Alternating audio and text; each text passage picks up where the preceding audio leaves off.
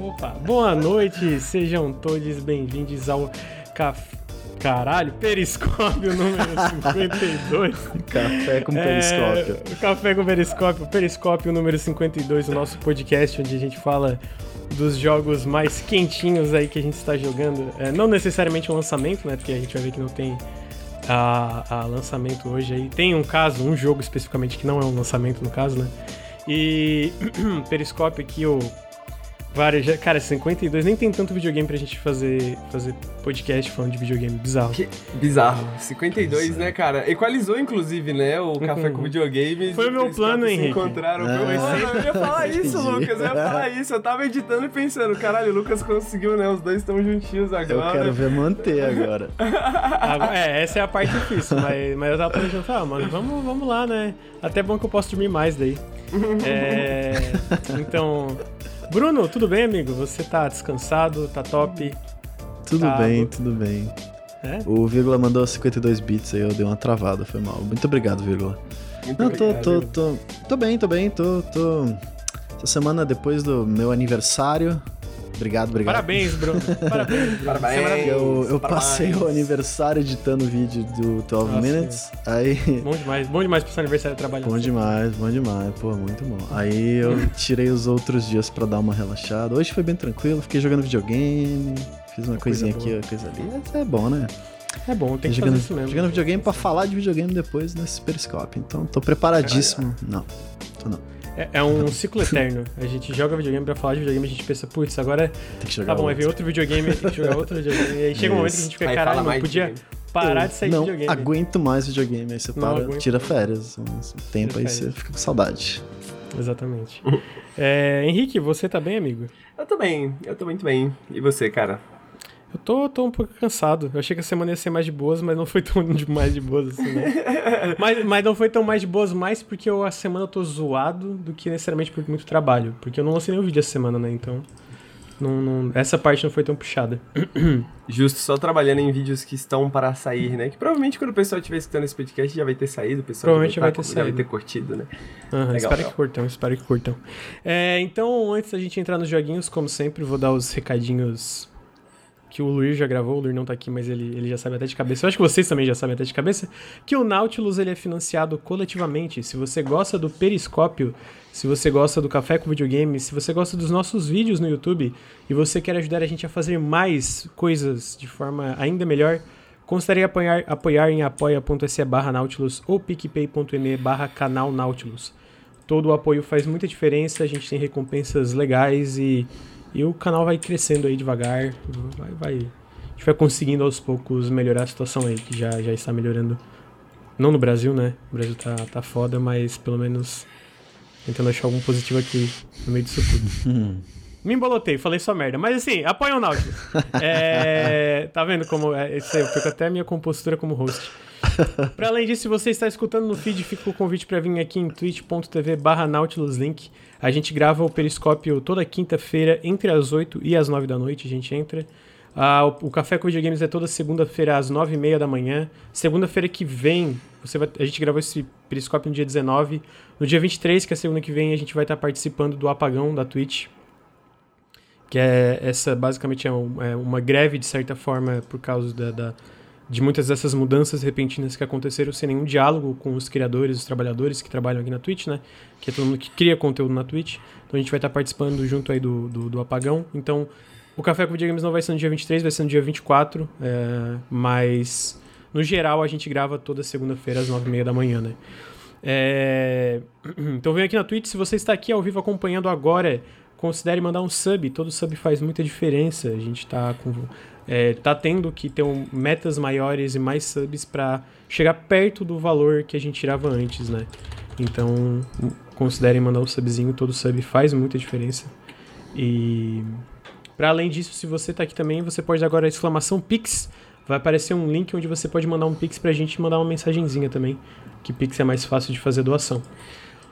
Para além disso, divulguem o podcast pros amiguinhos, pras amiguinhas, mandem o nosso conteúdo e Acho que é isso. Acho que as introduções são essas.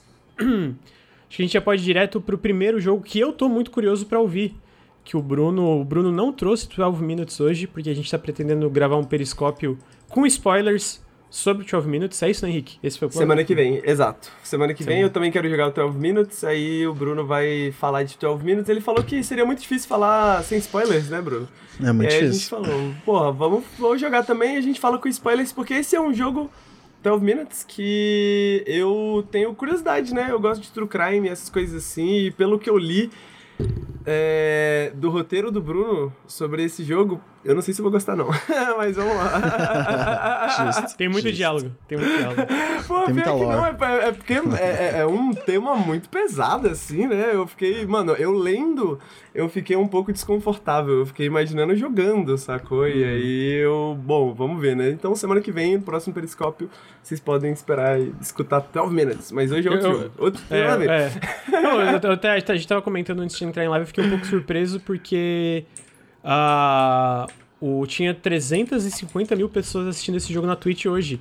E não era o tipo de jogo que eu imaginava que teria tanta gente assistindo, tá ligado? Sim, faz sentido, parando pra pensar, é um jogo sobre quebra-cabeças e sobre um mistério, um grande mistério dentro de um loop temporal, mas ao mesmo tempo não é o tipo de jogo que eu visualizo hitando na Twitch, digamos assim, né? Então eu fiquei um uhum. pouco eu fiquei um pouco surpreso com, com quanto quão grande ele tá. Se eu abro o 12 Minutes agora aqui na Twitch, inclusive, ele tá com 225 mil pessoas assistindo ainda, que é. Muita eu. Eu, eu, acho um número, um número considerável, né?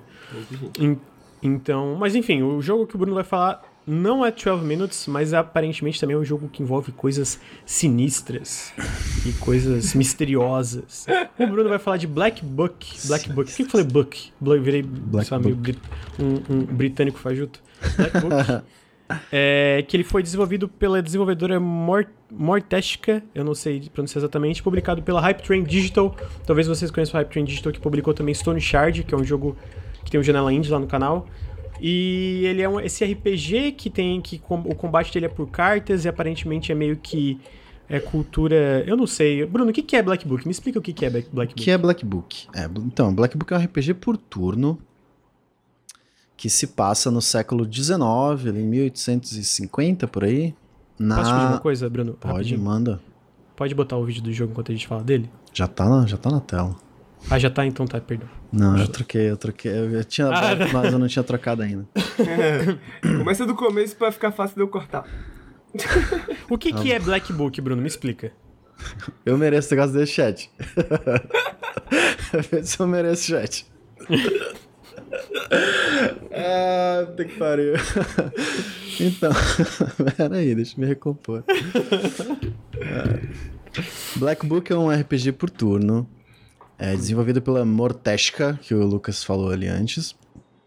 É, que o combate, eles passam em 1879 ali, ó, mais, mais, mais preciso, né, no século XIX, na Rússia, que é uma época e um lugar que geralmente a gente não vê nessa né, combinação na mídia, assim, em geral, né? Tipo, pô, como que era o medieval na Rússia, tá ligado? Como que era essa época lá?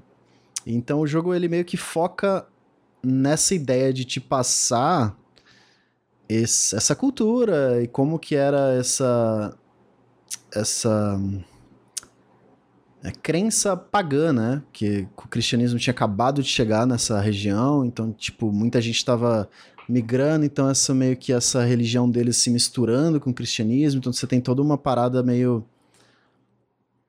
meio simbólica e meio estranha, saca? Meio, caraca, isso aqui é o cristianismo, mas ao mesmo tempo não é, tem uma parada nova, tem uma parada diferente aqui no, no, no bagulho, então, tipo, isso já deixa tudo mais interessante, saca? Porque é uma parada bem diferente. Então, o jogo você, você joga com a Vasilisa, que ela é uma bruxa. Na verdade, ela, ela perdeu o namorado dela, que ele morreu. E por algum motivo, a alma dele, pelo menos é o que eles dizem, né? A alma dele ficou presa no inferno. Não sei o que, que ele fez, não. Mas enfim, tudo bem.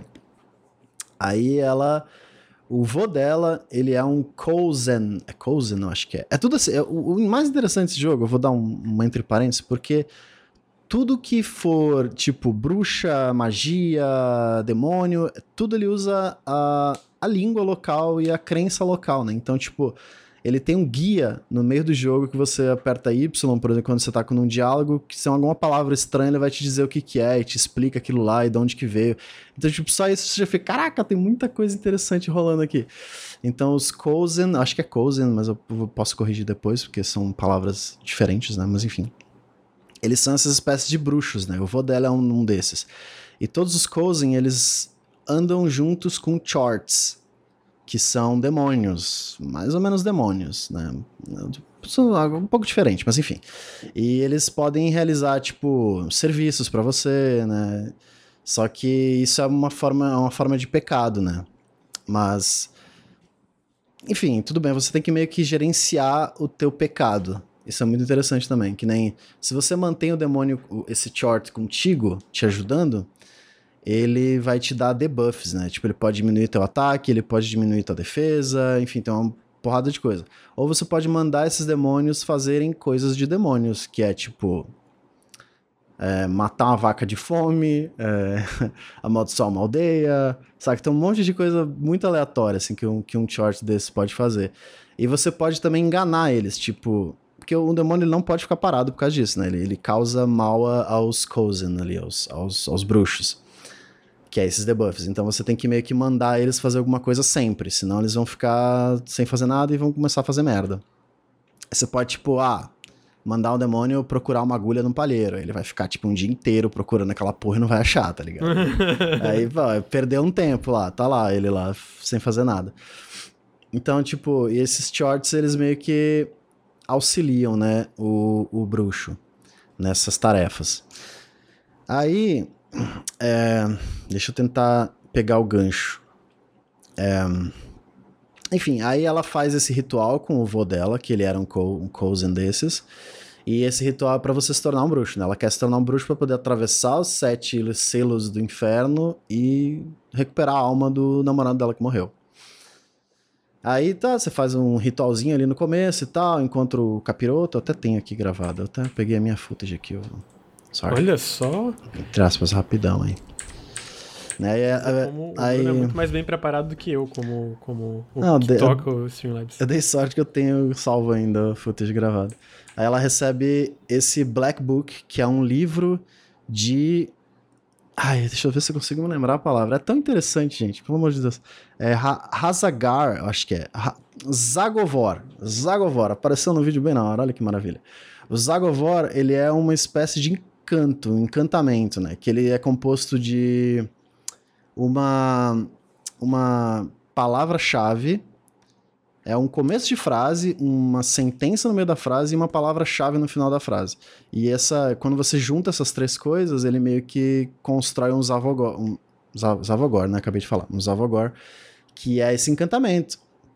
Então a batalha ela é composta com isso. Você abre o Black Book na batalha e ele vai te dar algumas páginas desse livro né, que são compostas dessas três coisas. Aí você pode definir, pô, a primeira frase vai ser um bagulho que vai dar um ataque no monstro, a palavra-chave vai ser uma parada, tipo, e tudo isso tem toda uma ligação com essa, né, religião deles, só que você não entende exatamente o que significa cada palavra, porque, pô, é uma, é uma língua que, né, teria que dar, Avdelia, é, tem um monte de palavra que você fica, ok.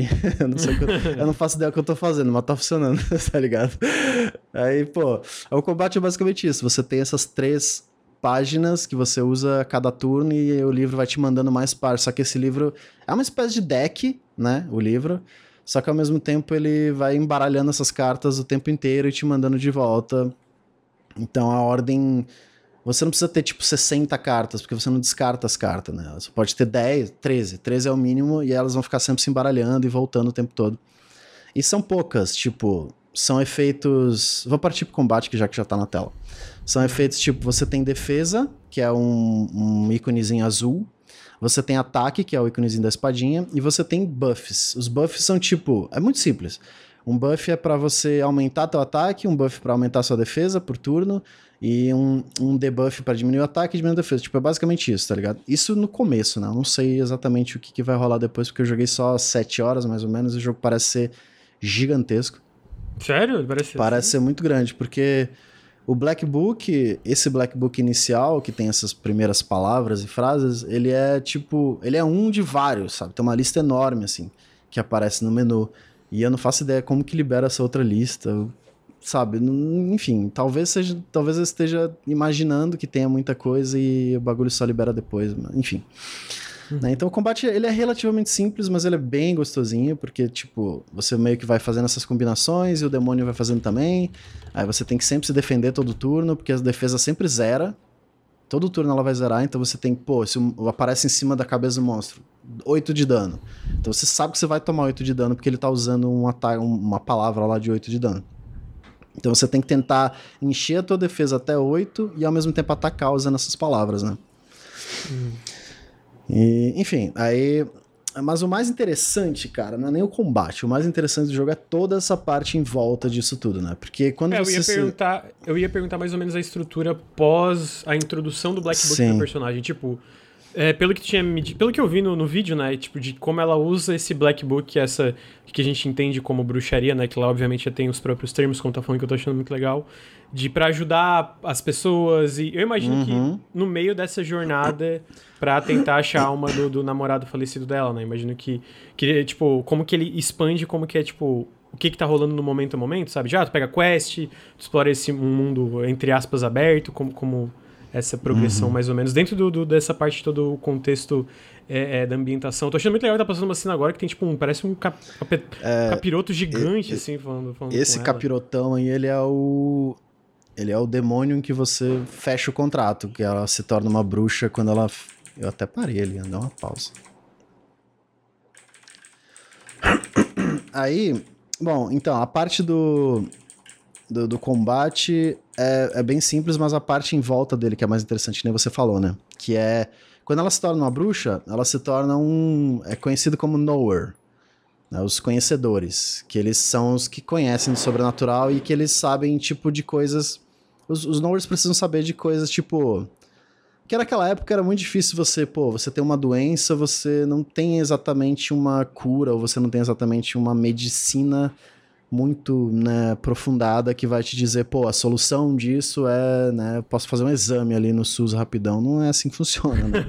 galera é uma aldeia pequena, pouca gente, é tudo meio que uma crença, né? Se você já morou em cidade pequena, sua avó com certeza falou que para curar uma parada você pode usar aquela ervinha tal com fumacinha que vai curar. Então, tipo, é tudo, é tudo mais ou menos assim. E a Nowhere é a pessoa que meio que sabe das soluções. Só que no universo do jogo, essas soluções são reais, porque né, a magia existe os demônios existem nesse universo. É meio que a realização dessa, dessas crenças, né? O que é muito legal. E aí, o, as pessoas do vilarejo, tipo, vão até o Nowhere, né? Vão até esses Kozen. Eu acho que é Kozen. Daqui a pouco aparece a palavra, eu vou me corrigir. E aí, é, eles pedem, tipo, pô, tem um celeiro que parece que tá amaldiçoado porque tá fazendo uns barulhos loucos. É Koldum, é Koldum, não é Coulson não, é Koldum. Aí, corrigi. Koldum são esses bruxos. É, enfim, aí eles vão nessa... Falam com ela e você meio que tem que decidir. Pô, a pessoa fala assim, é, é, o jogo inteiro é, é, é, diálogo, tá? Ele não tem um mundo aberto que você sai andando hum. e tal. Não, Uma progressão não... linear, assim, digamos. É, ele, ele, é bem, ele é bem linear nesse sentido. Mas, assim, você tem que estudar. E essa é a parte que talvez seja um pouco estranha. Você não joga esse jogo sem. Tipo, você joga, mas você não responde corretamente se você não estudar, tá ligado? Tipo, a uhum. pessoa chega, pô, no meu celeiro tem um bagulho fazendo barulho tal que tá quebrando coisa tal. Aí você fica, hum, que tipo de criatura quebra coisa tal. Aí você tem que abrir o inventário, abrir o teu Wikipedia do jogo, né, que você vai liberando conforme você vai jogando. E lá vai ter uma descrição de um tipo de chort, né, de um tipo de demônio desses. Que, Ai, que fascinante isso. É muito legal, muito legal. Aí você... tipo, um quebra-cabeça mais orgânico, assim. Né? Isso, né? isso. Aí, tá, você leu aquilo lá, ok, entendi que esse demônio fazia. Aí você, você tem umas quatro respostas, né? Você tem que, pô, se você errar, você vai dar um diagnóstico errado para aquela pessoa, né? Então, mas você pode dar load, né? Justo, tudo bem. Ou você pode usar também um auxílio do teu avô ali, que ele vai, vai diminuir a XP, mas ele vai te ajudar a responder. Né? Aí se você responde corretamente, você ganha uma quantidade de XP e... O Henrique odeia estudar. Foi mal ali o chat. Não, porque o, o, Henrique botou ali, você tem que estudar. Eu escrevi embaixo fingindo que eu era o Henrique. eu, eu odeio estudar, eu sou o Henrique. O Henrique já odiou o jogo. Eu achei muito bom, você tem que estudar, porque esse áudio pode ser utilizado em qualquer situação, né? Pode, eu, separar. Eu fiquei imaginando no soundboard, assim, é. né? Você tem que estudar. Dá pra mandar muitas vezes nesse canal. Aí, é um tipo, ótimo conselho. É, Aí você responde corretamente, a pessoa meio que, pô, vai, resolve, a, eu vou falar, tá, então vai resolver essa parada aí pros, pros malucos aí amanhã. Aí, tipo, todas as quests é, se resolvem em um dia, basicamente. Então você começa na sua casa, aí ele te dá, deixa eu ver se eu consigo abrir aqui para mostrar. Vai ter que cortar isso aqui, Henrique. Ah, ele tem o Wikipediazinho, mas não vou falar não, senão vai, vai dar ruim na hora de gravar. Você tem, tipo, é, um mapa, né? Quando você começa a tua aventura, e tem uma série de caminhos. Tipo, você pode ir para esquerda para direita, né? Para um vilarejo X ou vilarejo Y. E aí é, é, uma escolha, mas não é uma escolha que geral, realmente faz muita diferença. Você meio que, pô, eu posso, posso ir direto pro objetivo ou eu posso ficar explorando lugares é, diferentes, né? Aí você meio que tem que ir avançando nessa estradinha para poder chegar no próximo ponto. E cada ponto de interesse desses vai te dar algum, algum encontro. Eu não sei se. Eu, eu, eu, não acho que seja aleatório, não, tá? É, eu não cheguei a pesquisar se ele é procedural, mas não é não, não é não. Vou chutar que não é não, porque ele não parece ser. Mas me corrijam se eu estiver errado. Aí você chega, tipo, num vilarejo, aí tem é, é, pessoas lá que estão, tipo, eu tô puto com meu vizinho. Você podia amaldiçoar meu vizinho? Você, não, pô, peraí, peraí, não é assim que funciona, não é, assim, não é, assim, é um trabalho de um bruxo, tá ligado? Eu não vou amaldiçoar teu vizinho, só porque ele tá fazendo barulho de noite. Você resolve aí. Ou você pode chegar numa floresta que tem uma cova, e aí essa cova, sei lá, foi né, aberta, assim, você, putz, cara, você pode ou é, rezar e colocar uma oferenda, ou você pode roubar alguma coisa que tiver na cova, sabe? Terminar o, o trampo, ou você pode enterrar de volta, sabe? São várias, são várias escolhas que ela não tem uma resposta correta. É uma escolha que vai te dar, ou vai te dar um pecado, né? Porque você aumenta o pecado, ou vai te dar dinheiro, ou vai te dar um item de cura, enfim. E além desses pequenos encontros, tem as quests principais, né? Que são geralmente são os pedidos dessas pessoas, ou tem algo muito maior que nem tem uma, uma quest que eu. A última que eu fiz, que ela foi no tipo. Foi uns 5 ou 6 dias. Então todo dia tem essa progressão, né? Tem, tem todo esse caminho que você vai seguir, com todos esses encontros, com todas as partes é, né, secundárias, né? Assim dizer. E é, a, a, você meio que vai Tipo, se você encontrar um demônio numa, numa, num encontro desses, você vai perdendo vida. Você já vai chegar no objetivo final com, tipo, metade da vida ou com metade dos teus itens, sabe? Então, tipo, você tem que meio que se cuidar para não acabar caindo em armadilhas ou caindo em problemas antes de chegar no objetivo final e se dar mal, né? Aí, tipo, esse, esse último pedido foi, tipo, o cara, ele, ele é um oficial do exército e ele tá meio que traumatizado com fogo. Ele não pode ver fogo que ele fica apavorado. Por causa da guerra, enfim, né? E aí, meio que os amigos dele fizeram uma aposta com ele de tipo, você tem que entrar nesse. num Bania. Bania é uma casa de banho da, da, da dessa região da Rússia. É, Bania. Bania com, com Y. E ele tinha que entrar nesse Bania e é, botar fogo no, no, tipo no forno que tem lá que eles usam para aquecer a água, né? É, e pegar uma pedra, aliás, pegar uma pedra desse forno, porque, né, enfim, é o medo dele lá. Aí ele conseguiu entrar e quando ele botou a mão para pegar a pedra, uma mão peluda, diz ele, pegou na mão dele e falou que queria casar com ele. E aí, tipo, caralho, que porra é essa? Ele meio que foge, né? E aí ele vai falar com ela, não, porque esse espírito aí meio que parece que ele me amaldiçoou, porque ele tem que casar com ela, enfim. Aí você meio que vai investigar esse Bania, e aí você descobre que tem uma. Eu não vou lembrar o nome nem a pau. Mas é uma, uma espécie de bruxa. Ai, como é que é? Ah, é Bunny Harg, Bunny Hard, sei lá, é um nome bem estranho assim. Que ela é um espírito que vive em casa de banho ela existe em casa de banho quando, tipo, uma pessoa der, uma, uma mulher der à luz numa casa de banho, que essas casas de banho geralmente são usadas para para banhar o bebê, né, e ajudar no nascimento e tal. Então, tipo. As casas de banho são usadas pra dar banho e tal. Também, também, também. Não, desculpa, Sim, isso é muito é engraçado falando. É que rola muito parto em casa de banho, rolava né, nessa época aí.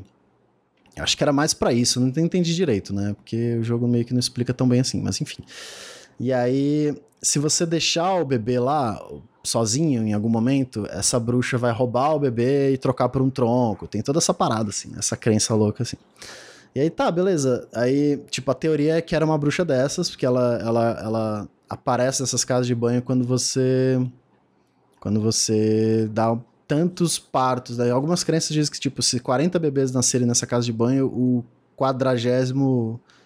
É quadragésimo fala? É, o 40 ali vai ser amaldiçoado, saca? Ou então, tipo, a cada 10, sabe? Tem sempre uma crença assim. Então essa bruxa meio que roubou um bebê. Aí você chega lá e descobre que o bebê se tornou um changeling, que é meio que um espírito, não do mal, né? Um espírito do bem, só que tá preso por esse monstrão aí. E aí ela precisa casar com esse cara para poder se libertar, entendeu? Para voltar a ser humano e poder sair dessa, dessa da, da, da maldição dessa bruxa. E para isso você tem que é, pegar um cinto. É muito interessante, cara. Você tem que pegar uma cruz e você tem que pegar um nome. E esse nome, ele só pode ser dado por um padre, e o nome tem que ser baseado no, na, no tempo, né, tipo, na época do ano e na região, porque esse nome tem a ver com, tipo, enfim, a, a, a, época do ano por causa da colheita e tal, tal, tal. Então tem o nome de uma santa. Cara, é muito interessante. É tudo muito interessante, porque é tudo muito diferente, tá ligado? Então não tem uma quest que você, pô, tem que pegar cinco cenouras e dar pro maluco. Não, sabe? É sempre uma parada que envolve todo o folclore, toda a cultura dessa região, que mistura com a época que o cristianismo estava chegando. Então tem os padres que eles não gostam muito dessa parte da bruxa, porque é pagão, mas ao mesmo tempo as pessoas têm as músicas que as pessoas cantam em determinados momentos e você pode participar da cantoria. Saca? É tudo muito interessante. Os itens, cara, os equipamentos são coisas tipo um baralho de cartas que vai te dar um, um, buff específico, porque aquele baralho tem a ver com uma outra crença que eles tinham naquela época. Então, tipo, é um RPG por turno, que é muito, muito diferente, todo baseado num folclore que, pô, a gente não tem contato, tá ligado? A gente não, é, não faz ideia lendo... do que existe. Diga, Desculpa, pode dizer. Não, não pode... eu só ia fazer um pequeno comentário. É porque, né, a gente. É, tu, tu comentou o jogo se passa na Rússia, mas eu tava vendo que o, os próprios desenvolvedores são russos, né? Então eu acho que pega muito dessas. Uhum. É, é, desses pormenores, desses pequenos detalhes culturais que, obviamente, é muito difícil uma desenvolvedora de outro país representar, né? Tipo, de, de, com essa precisão. E ainda mais nessa era, da, nessa era imperialista da Rússia, que eu sinto que é ainda menos Sim. representada dentro da mídia. A gente vê muitas é, é, formas, é, aquele negócio de ah, uma União Soviética, aquela guerra contra a União Soviética em vários jogos, né? Uhum. E, e, voltando ainda mais para isso, para essa era cesarista, não sei nem se pronuncia assim.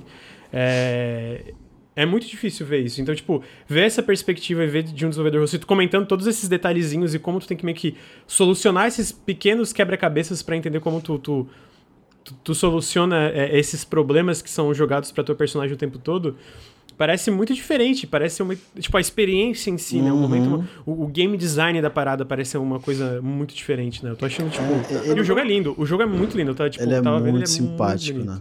Eu não vou mentir, não, mano. Eu não entendi muito, assim, mas, tipo assim, eu acho que eu entendi um pouco. Mas eu queria pedir perguntar, mas isso é um bom sinal, né? Porque eu geralmente eu gosto de jogos que eu não entendi e me interessam, assim, porque, pô, pra mim não ficou. Mas esses quebra-cabeças são, tipo, é, é, é, essas quests são tipo quests linguísticas, assim? Tipo, você tem que conversar com as pessoas e meio que sacar o que, que você tem que fazer para completar essas paradas? Isso, é, tu, é tudo texto, basicamente. Ele é tipo, uhum. ele lembra muito aqueles adventure de texto antigo, assim. Uhum. Porque quando você chega num lugar, é tipo, vê um narrador e fala: Ah, você acabou de chegar num pântano em que a água está seca e uhum. tem uma uhum. neva terrível e você sente um cheiro estranho, sabe? Ele vai meio que descrevendo a cena, você não, não exatamente vê a cena. Aí você vê uma pessoa abaixada num canto, aí você tem a opção, pô, se aproxima, se afasta, esquece, vai embora, ou reza alguma coisa. Aí você fica, hum. sei lá. Uma, né, uma vibe um pouco escolhe, sabe? Escolhe própria aventura. isso, É, uma, um pouquinho essa vibe, assim. É, você né? pode, pô, você vai se aproximar e aquela pessoa, na verdade, não era uma pessoa, era um demônio, você é atacado. Aí você tem que resolver esse problema. Ou então você reza e, na verdade, a reza teve efeito e você meio que ganha uma parada porque você conseguiu acertar. E às vezes são perguntas que, tipo, você não faz ideia, você tem que abrir o livro para estudar, porque, tipo, ah, você está de frente a um, é, aí tem, sei lá, uns nomes aleatórios de uns bichos, tá ligado? Você fica, caralho, mano. Eu não faço ideia que porra é um tal, tal, tal. Aí, tipo, várias vezes eu abri o Google e olhei, aí, tipo, lá tem uma página do Wikipedia, uma página do folclore russo, explicando, ah, esse bicho é um deus que acompanha os caçadores, e você fica, ah, então não tem nada a ver não, porque a galera aqui não tem nada a ver com caçadores. Você fica, porra, não, pera aí. Talvez seja um, uma Bânia, né, porque ela uma, uma, uma Bânia, blá blá blá, lá, que vive nas casas de banho, porque tem a ver com tal. Entendeu? Você começa a entender dessas criaturas do folclore, você começa a entender de tudo que gira ao redor dessa, da- desse folclore para começar a saber as respostas corretas. É meio que Isso- esse meta-jogo, assim, que você tá, tipo, Isso, pô, é. pesquisando e descobrindo e lendo e tentando deduzir as respostas ali. É tipo se fosse folclore BR e você vê um cavalo sem cabeça, tá ligado? Ou uma- um maluco sem cabeça, assim, pegando fogo. e Você... Pô, se você é de fora, você não faz ideia do que é aquilo, sabe? Uma sem cabeça. Fica, Putz, o que, que é essa porra? Como que eu reajo? Qual, qual, qual que é o. o... O que que essa bagulho tem medo? Porque geralmente tem essa, né? Na crença tem, pô, como você faz pra afastar um espírito ou atrair um espírito, né? Enfim, aí você meio que tem que entender pra poder resolver esses problemas. O que torna tudo super legal, tipo, Caralho, porque, que né? interessante, cara. É, é que me lem- me lembrou um, um jogo que eu adoro, que é de ficção interativa também, né? Ou, ou pelo menos meio que nessa tradição de ficção interativa, né? Que se chama Radiant Lands, que é um jogo de alquimia. E ele tem umas receitas, você tem que meio que alterar as próprias receitas, meio que entender as mecânicas do jogo e meio que usar elas ao seu favor, digamos assim, né? E esse jogo me lembrou um pouco dessa ideia, né? De tipo, pô, se você souber muito, se você pesquisar muito e ler bastante, você vai. vai aí, esse é o easy mode, você estudou. você estudou muito. É isso. Você pode chutar tudo também. É, pois é. Não vai, ser, não vai ser tão divertido. que interessante, mano. Parece muito maneiro, parece muito maneiro mesmo. É, eu, tava, eu tava pesquisando aqui, eu fui olhar e é, a, a publisher do jogo, a Hype Train Digital, é da República do, República do Chipre. Confesso que eu nem manjava que existia, mas eu tava vendo que eles também publicaram. O próprio Stone Shard também é da Rússia. E eu sinto que eles pegam é, é, jogos, é, talvez, por exemplo, de cabeça eu não, eu não consigo citar muitos jogos dessa região que, que são lançados para PC, consoles, é, entre aspas, mais tradicionais, assim, né? Então, eu acho que faz sentido esse, essa parada, esse game design mais diferenciado, que eu sinto que o próprio Stone Shard, se tu pega, ele tem umas coisas bem diferenciadas que não vão tanto no, no senso comum, assim, né? De, de RPGs, por exemplo, no caso. Que também tem elementos de RPGs, aparentemente, no Black Book, né? Então, eu tava, tava, eu tava, pesquisando enquanto a gente tava conversando, achei bem interessante. Mas o, tu, eu tava lendo, parece que o jogo dura, pelo menos é uma parte completionista, eu acho que só tinha um resultado no How Long to Beat, tipo, cerca de 30 horas, ele re- realmente parece bem longo, né? Tipo, Uhum. é, mas, mas cada parte que tu. É que eu tô vendo, né? Tem esses. Vamos dizer, é, que nem tu falou, né? Tem essas coisas, aí tu meio que decide o que, que vai acontecer, né? Tu aperta uma. Esse lance de escolher a sua própria aventura, né? Tudo tem essa representação visual, é- é- é, geralmente os cenários são parecidos ou é bastante coisa diferenciada. É, é, essa parte, eles reciclam bastante os assets, porque eu achei um jogo bem bonito, isso ter tanta variedade, como tu fala que tem pelos objetivos em si, é, é mais impressionante ainda, né, na minha visão. Uhum. É, não, quando, quando você tá viajando, assim, quando são lugares que não são muito importantes, que nem uma florestinha, aquele pântanozinho, ele meio que repete às vezes, mas são, tipo, genéricos de certa forma, né? Uhum. Então meio que funciona, porque você sabe que você tá naquela região, naquela área, então, tipo, por mais que você já tenha visto, você meio que tá passando no mesmo lugar, então não tem problema, sabe?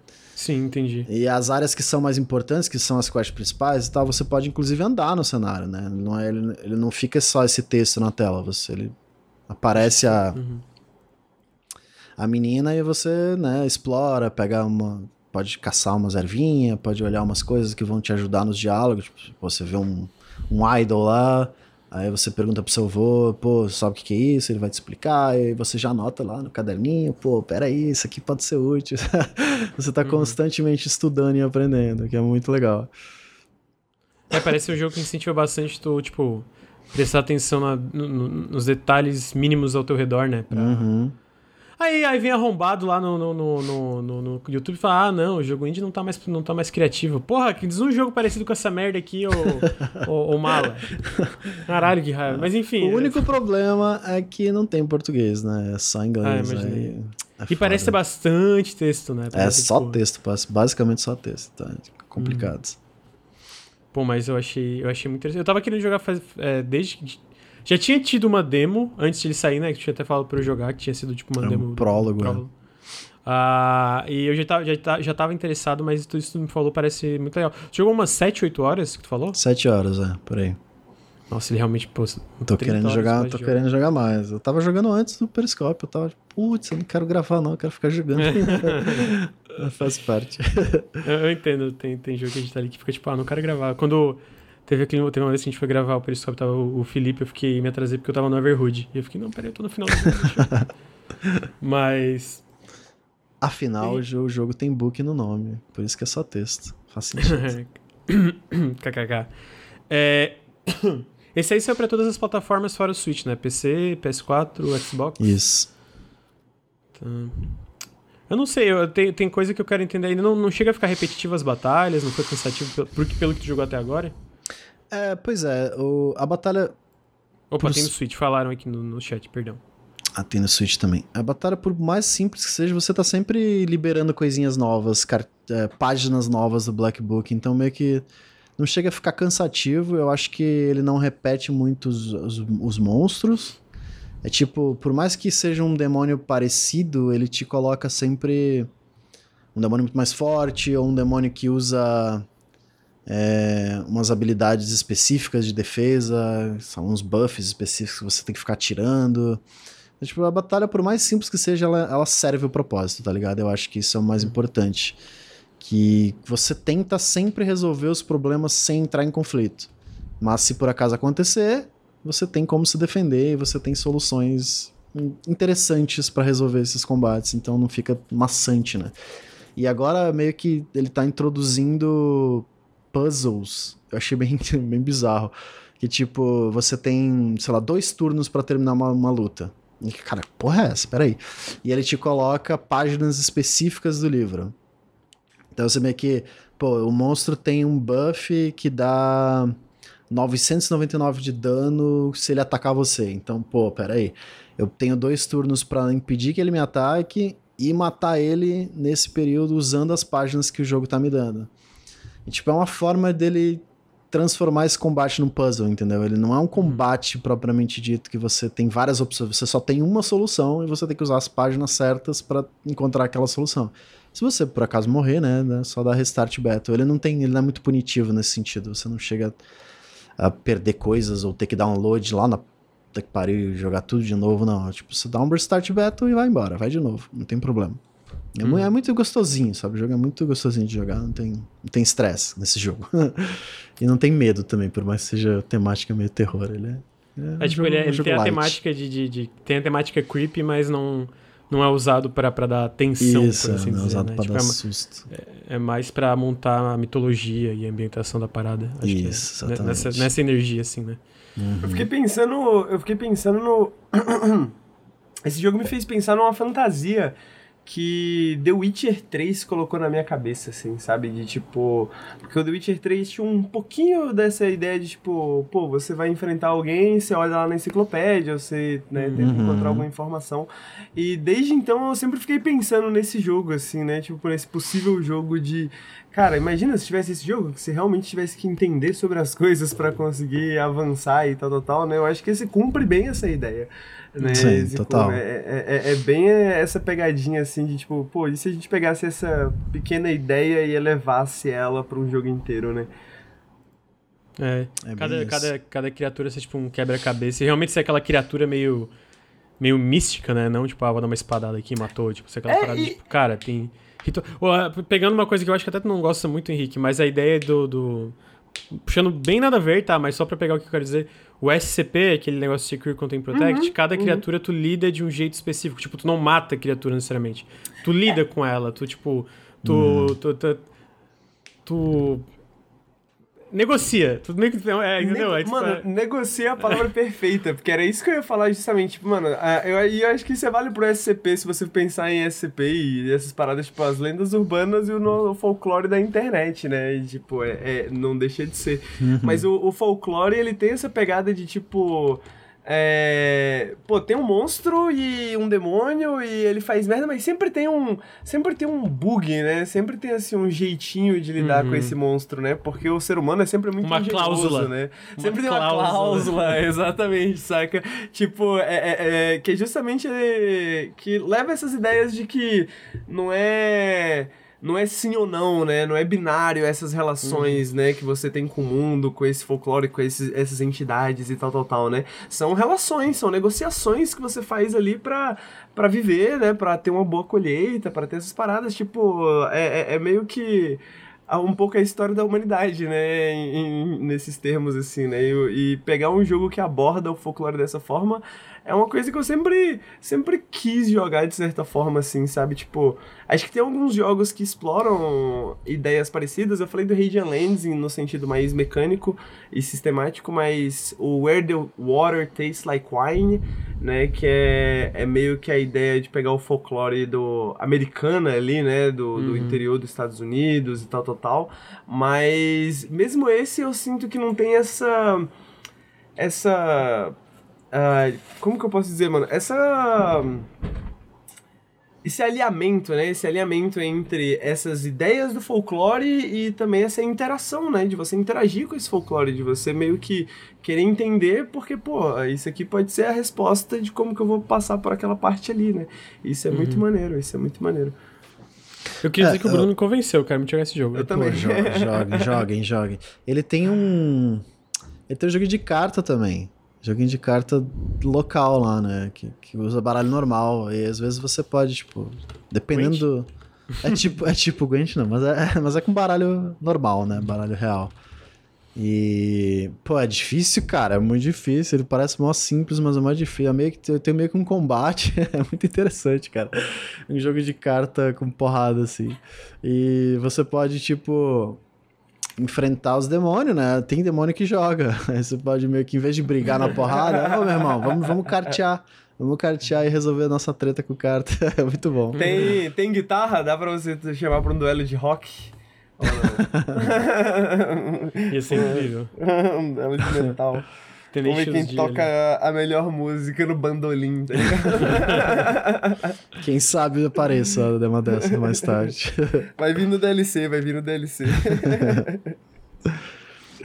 é... Eu acho que da parte do Black Book é isso, então, Bruno. Tinha mais alguma coisa para acrescentar? Porque. Não, não, eu tô é convencido. isso. É isso. É isso. Então, fiz, fiz meu trabalho, porque esse jogo merece. É muito bom. Então tá aí. É... Então, esse é Black Book, publicado pela Hype Train Digital, que inclusive providenciou uma chave para o Nautilus para a gente fazer cobertura. E foi lançado para PC, Xbox, PlayStation e Switch, para basicamente todas as plataformas aí. O próximo jogo é um. Nossa, é um, o, o gênero mais saturado dos videogames. De acordo com o um colega que falou não tem criatividade nos jogos indie. É, de acordo com os com nossos comentários no YouTube, né? Ah, pelo amor de Deus, mano. Pelo amor de Deus. Pelo amor de Deus, o cara vai reclamar de criatividade logo na cena independente, mano.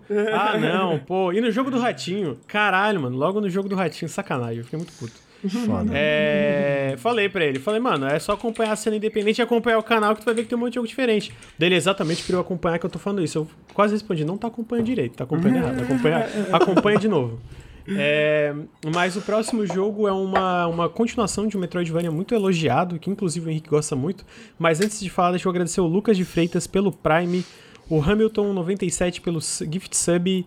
E teve outro gift sub, tu consegue ver pra mim aí, Bruno? O Whiplex, o Whiplex deu um gift sub também. Muito obrigado, gente, pelos subzinhos aí. Muito obrigado. Mas foi a continuação, o Henrique vai falar da continuação de um Metroidvania muito bem elogiado, que foi o primeiro o Axiom Verge, ele saiu, o primeiro Axiom Verge saiu em, deixa eu confirmar aqui, saiu em 2015, pelo menos no PC. E agora, em 2021, Tom Rapp, que é o desenvolvedor solo, basicamente, lançou o Axiom Verge de surpresa semana passada, ou essa semana, não tô, tô na dúvida se foi semana passada ou essa semana, é, para Nintendo Switch, PC, PS4 e PS5. É, pra você ter uma ideia de quanto foi Shadow Drop, Lucas, eu tô com uma página aberta de imprensa aqui do site do Axiom Verge. A data tá assim, para ser anunciada. É, Eles não mudaram Caramba. ainda. Eu imagino que ele ainda tá muito na fase de, meu Deus, tem bugs e um monte de coisa Exato.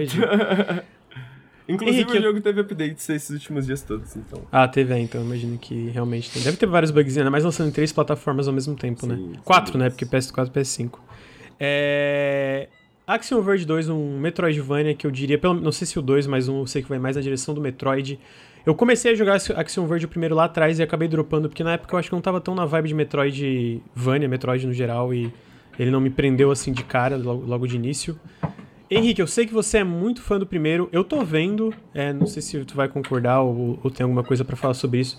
Eu tô vendo que o segundo tá bem mais divisivo. Uhum. No, no, geral, tô vendo que a galera tá bem mais, tem mais críticas a, a, em relação a algumas coisas ao combate, alguma coisa da exploração. Queria saber o que, que você tá achando do Axiom Verge 2, tanto individualmente como comparado com o primeiro, e por que, que você acha que ele tá um pouco mais divisivo com o primeiro. Se puder me explicar, porque eu, Cara, eu joguei, né? Eu fiquei curioso. Para começar, eu tô adorando. Eu joguei umas 6 horinhas, 7 horinhas. É... Não deve ter muito mais do que isso. Devo estar tá me aproximando ali. Devo estar tá no, no, último terço ali, começando o último terço, provavelmente. É... E. Só que ao mesmo tempo eu consigo entender por que foi tão divisivo, ok? É... Vocês jogaram, vocês jogaram um pouquinho do Você jogou um pouquinho do Action Verde 1, né? Você jogou, Bruno? Não, nunca joguei. Eu... Eu joguei uma hora, hein, que eu joguei realmente muito pouco, mas. É, é mas ele, ele tem. Ele dá pra ver, né? Tipo, até se você As um cores. Vídeo, eu você... acho que as cores já dá pra perceber que, tipo. As cores muito diferentes, a vibe muito diferente, né? Ele tem esse foco mais em armas, né? Armas de, de fogo, né? Então ele tem essa pegada bem, bem Metroid mesmo, né? Uh, algumas pessoas eu vi dizendo que esse tá mais Castlevania, né?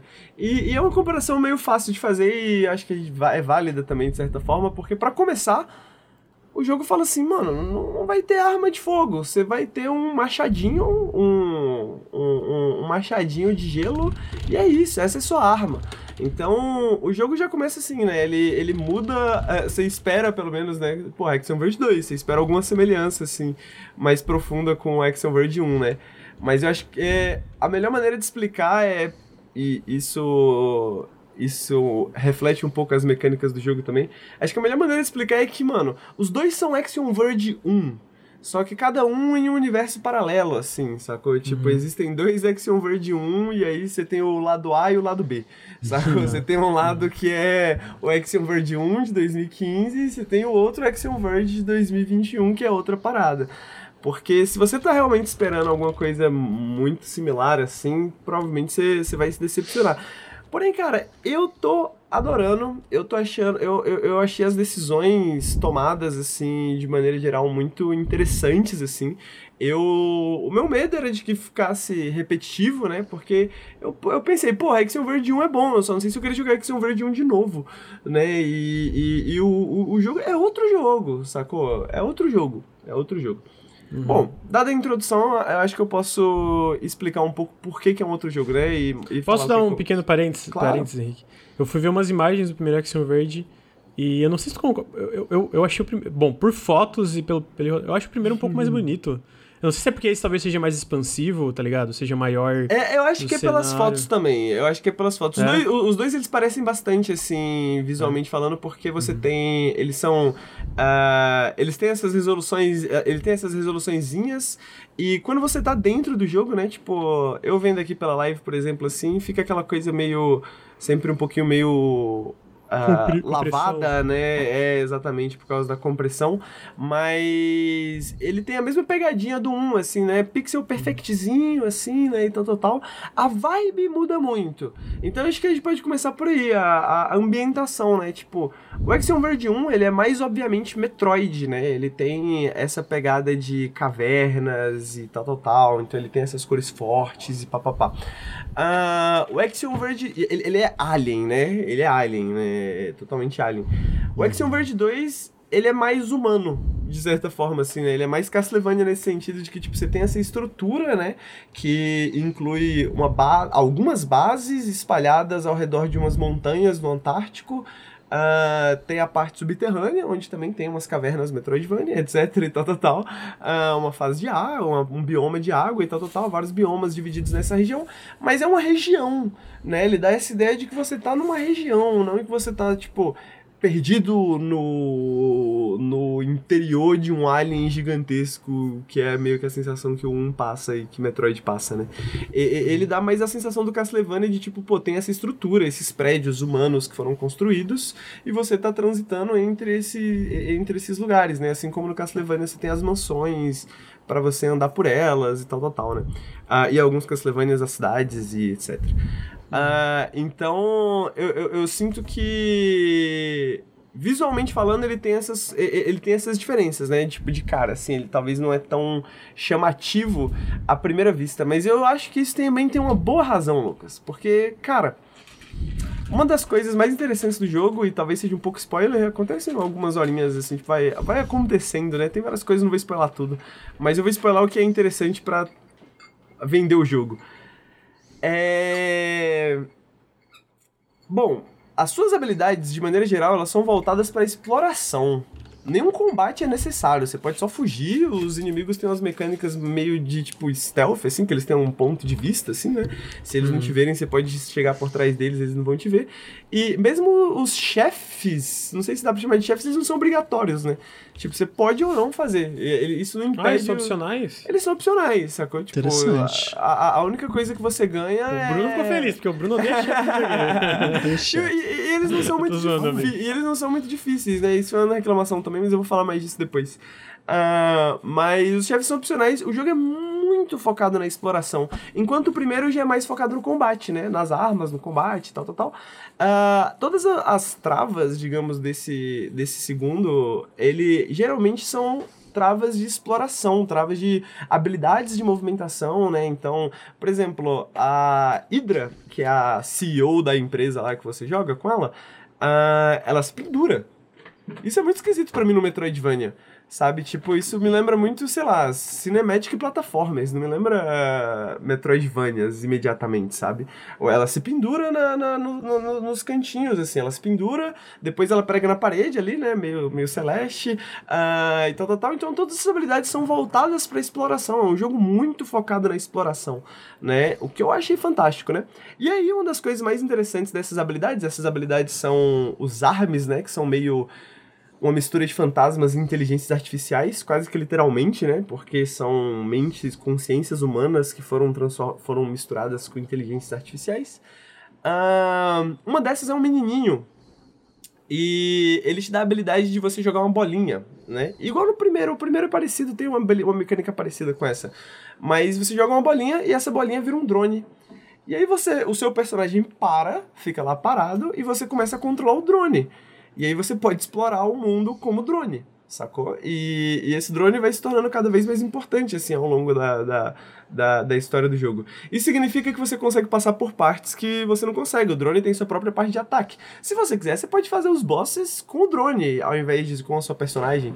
E se o drone morrer, você volta direto pra sua personagem, né? Você não volta. Você não morre de uma vez por todas, né? Então, às vezes você, pô, tô afim de explorar aquela área ali, mas não sei se é pra lá. Vou mandar o drone. Aí você manda o dronezinho, que parece um headcrabzinho assim, igual no primeiro. Aí ele é anda, aí ele vai lá, desce, opa, não é por aqui não. Aí você volta, tá ligado? E esse drone vai se tornando cada vez mais importante. E uma das coisas que esse drone pode fazer é que ele entra num portal para um mundo alternativo, né? E, porra, tem jogo pra caralho aí com Underworld, Dark World, não sei o que, não sei o que e tal, né? Mas, cara, Action Verge é dois jogos em um, tá ligado? São, são, tipo, são dois jogos em um. Porque quando você entra dentro desses portais, eu não tinha percebido isso, mas olhando o trailer, aparentemente tem um reflexo ali que eu não tinha percebido entre esses dois mundos. Uh, um, um, eles são meio que espelhados, né? Mas a resolução muda Sacou? Tipo, é, é, é, é a resolução fica bem menor, assim, tipo, mano, todos aqueles pixels blocões, assim, gigantes. E você começa a andar com esse dronezinho nesse. nesse. no breach, né, que eles chamam, né? Na fissura lá, né, nesse segundo mundo, nesse mundo alternativo. E, cara, hum, é, é, é muito diferente Tá ligado? Tem outros inimigos, tem outras mecânicas, isso se torna cada vez mais importante conforme você vai jogando, né? Você transitar e explorar e, e, e transitar por esse, esses mundos e esses portais e essas paradas. Então é quase como se fosse dois jogos em um. Inclusive, esse dronezinho tem um grappling hook muito esquisitinho e muito gostosinho de usar, assim. Uh, tem algumas coisas meio chatinhas, às vezes, de fazer, ou que você fica assim, tipo porra, dá pra fazer? Não dá pra fazer? Não tenho certeza, sabe? Porque é meio clunk, mas é meio gostosinho também ao mesmo tempo, então eu aprovo. Uh, mas é um jogo, cara. É, é. Eu acho que é tipo assim. Posso fazer uma comparação com Hollow Knight? Porque eu joguei recentemente Hollow Knight. Eu acho que Axiom Verge e Hollow Knight são os dois jogos. As duas, as duas maçãs, assim, do Metroidvania Indie, né? E. O, o Hollow Knight, eu acho que ele tem um foco muito forte no combate, né? Ele tem um foco muito forte no combate. O Action Verge, ele tinha um bastante foco no combate, porque a gente não pensava exatamente em outras coisas, né? Isso também. Mas ele sempre foi um pouco mais de exploração, a, até certo ponto. E eu acho que, por mais que eu adore o combate de Hollow Knight, e eu gostei muito da, da experiência que eu tive com Hollow Knight, é, eu acho que o Hollow Knight tem alguns problemas de ritmo, né? Ele tem alguns problemas de estrutura, né?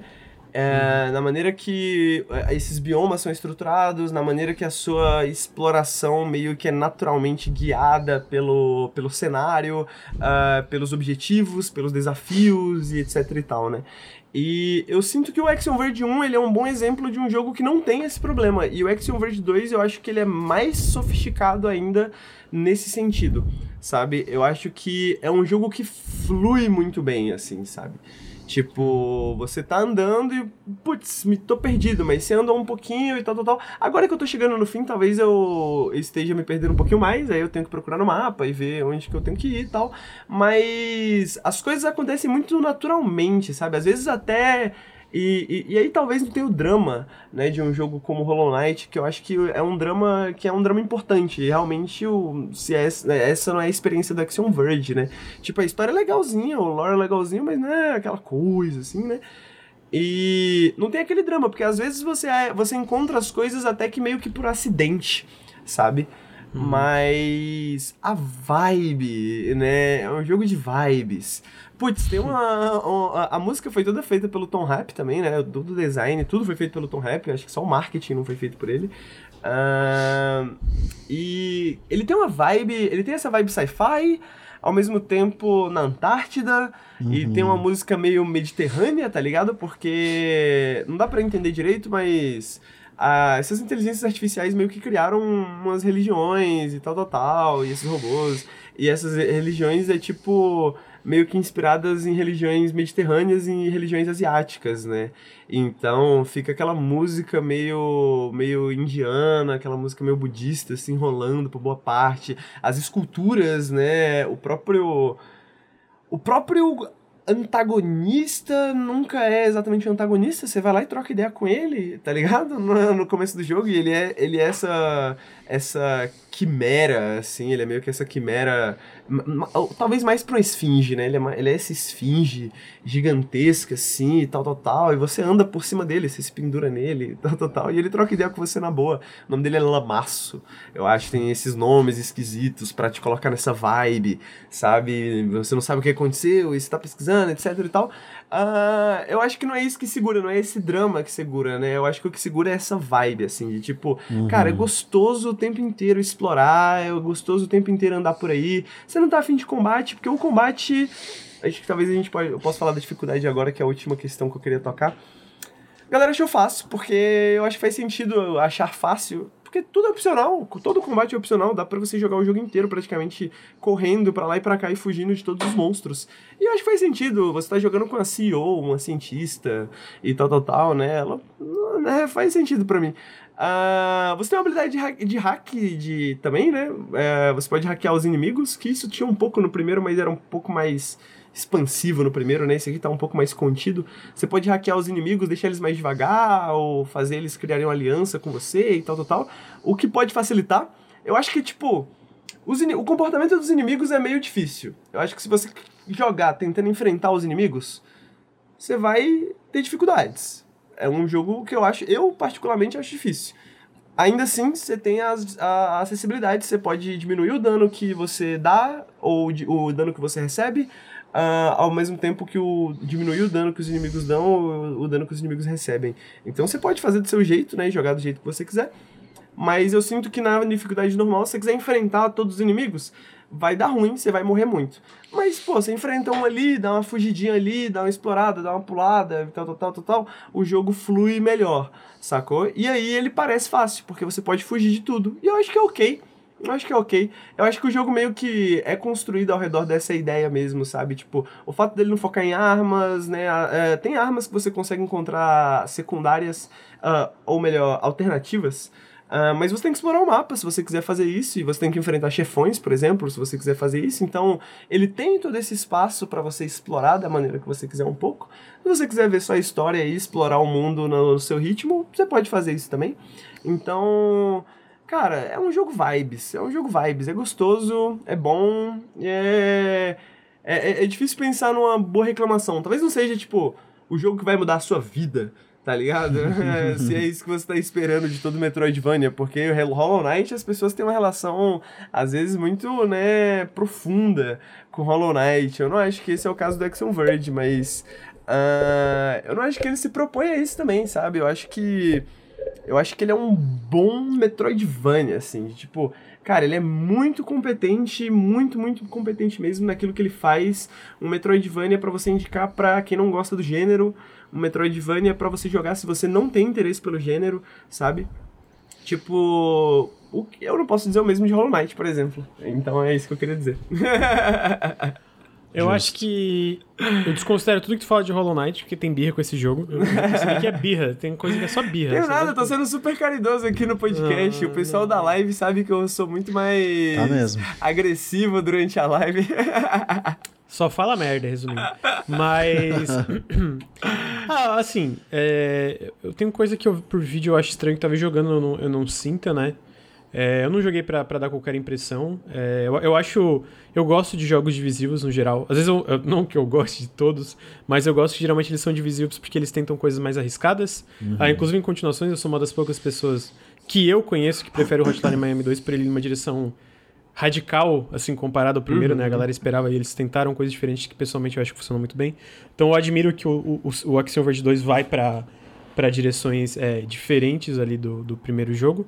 Agora, tudo que tu falou é bem Metroidvania. Assim, tirando a parte opcional, que eu achei bem interessante, é um Metroidvania relativamente. É um Metroidvania, é isso que eu quero dizer. É, não, Porque total, eu não entendi o que tu falou. É que eu não entendi que quando tu fala para mim que esse é uma, é uma boa porta de entrada para quem não curte Metroidvanias. No, senti no sentido de não ser uma experiência que às vezes te deixa tão perdido como Hollow Knight, que ele realmente ah, faz isso? É... Ou, ou... Não, eu acho que é só no sentido de que, tipo, ele é um Metroidvania entre Metroidvania, sabe? No sentido de que, tipo, tudo nele é muito amarrado, sabe? Tudo nele, tudo nele funciona muito bem, assim. Eu sinto que uh, às vezes Metroidvanias, uh, principalmente Metroidvanias indies, assim, né? Tipo, acertam num ponto, pecam no outro, acertam num ponto, pecam no outro, assim. Eu não acho que Action Verge seja a experiência definitiva dos Metroidvanias, tá ligado? Mas eu uhum. sinto que ele é a experiência mais palatável, assim, de certa forma, sabe? Porque ele não é difícil demais, nem fácil demais. Ele não é tanto sobre combate, nem tanto sobre exploração. Ele é simplesmente um jogo muito bem feito, sabe? Tipo, ele é um jogo, mano, sabe. Sabe, tipo, quando você come aquele feijão com arroz e bife acebolado, assim, mas é aquele melhor feijão com arroz e bife acebolado que você comeu nos últimos anos? Uhum. Essa é a sensação, assim, sabe? É tipo, cara, eu tô comendo algo que é muito familiar, ao mesmo tempo que, pô, é tão bem feito que eu quero, eu quero curtir mais, eu quero ver o que mais que ele tem para oferecer. Ele tem novidades, né, para me manter ali, ali interessado e tal, tal, tal. Então eu sinto que é meio que nessa pegada, sabe? Uhum, uhum. Uhum. Vou jogar, vou jogar. Eu pretendo talvez até jogar em live. Vamos ver. O primeiro Hackson Verde, eu tive um problema similar com Hollow Knight, que eu comecei. Eu acho que eu tentei começar duas vezes e dropei as duas. Ah, quero tentar outra vez, porque, de novo, às vezes é só passar, passar de certo momento que clica, ou ter mais tempo para jogar, né, ele especificamente. Mas eu tô curioso. Agora, a única coisa que eu realmente, assim, por vídeos, talvez jogando, eu, eu não acho a visual desse jogo tão legal, eu acho ele estranho. E aí é engraçado. E é engraçado que o primeiro Action Verge eu acho muito bonito. E esse eu olho, assim, todos os vídeos e fico, nossa, cara, Cara, eu acho que você vai jogar e você vai achar lindo. E, putz, tem, ser, alguma, tem algumas cenas fantásticas, assim. Por exemplo, o Lamaço, né, que eu comentei. Uh, tem um, uma, uma, uma, mosca robótica gigante também, assim, uma hora, que inclusive ela não é um, não é um inimigo. Ela só tá lá, assim, sacou? E, e você tá passando por ela. E, cara, é tipo. É, é, é eu falei que ele não é um jogo muito dramático, né? E eu acho que ele guarda esses momentos para isso, assim, né? Ele guarda esses grandes. Esses grandes esses tour de force de pixel art, assim, para alguns momentos, assim, que ele te surpreende mesmo. Mas, tipo, eu, eu, eu sinto que uh, ele tem uma questão de acessibilidade para mudar, mudar a as plataformas também, a cor das plataformas, né? Ou diminuir ou aumentar para deixar mais próximo com o cenário. Uh, eu sinto que ele tem um, um, um foco, assim, em ser claro sabe? Eu acho que ele sempre funciona, mas eu entendo o que, que você quer dizer também quando você diz que, tipo, ele não é tão chamativo, né? Tipo assim, você não olha assim e fala, putz, isso aqui é lindo, né? Tipo, você olha isso aqui e fala, putz, isso aqui funciona, né? Isso aqui, tipo, ok, tem uma cachoeira, tem umas animações, tem umas paradinhas, assim, né? Então, eu, eu entendo eu entendo o que, que você quer dizer com isso, assim, tipo, ele não, não, não, não tem um impacto visual tão forte assim, pelo menos uhum. inicialmente. Eu acho que, e por isso que eu acho que funciona. Dar um, um parênteses que eu não falaram no chat, assim, Tower the Force. Maconhista no vocabulário. Ai, não tem nem como focar no, no podcast. Vocês são os fodidos. Vamos lá, vamos, vamos. Vamos parecer. Vocês são os fodidos. Mas desculpa, eu tava, tava falando. Mas, eu, eu, eu ia falar que eu acho que, tipo, isso até funciona se você for pegar do ponto de vista que isso aumenta também o contraste, sabe? Quando você entra nesse mundo uhum. secundário, uhum. nesse mundo alternativo, eu não sei se apareceu no trailer ainda, ou no vídeo que você tá Acho que tá mais ainda. essa parte do, do que o, o Bruno tá mostrando, tipo um uns matinhos. É, vou ter, é, um é, gameplay de tudo. Esse é um gameplay, começo. né? Então ele tá bem no começo, ele não chegou nessa parte ainda, mas quando você chega mais lá pra frente, tipo, essa parte é super colorida, né? E como eu falei, ela tem a resolução bem mais baixa, assim.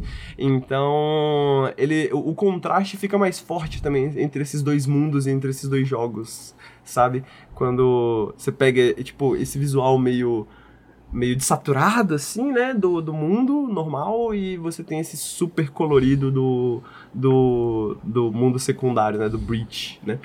E... Mas, mas eu acho que é isso, né, eu acho que ele é, ele é um jogo extremamente competente, assim, tipo, mano, gostoso, bom, você joga, você se delicia, você joga mais se você quiser, porque a galera gosta de fazer speedrun Action Verge, ele não é muito longo, como eu falei, né, e, então por isso que eu digo que ele não é, tipo, por exemplo é, ele não tem a, digamos, a extravagância de, de Hollow Knight, por exemplo, né? Hum. Ou uma coisa do tipo, né?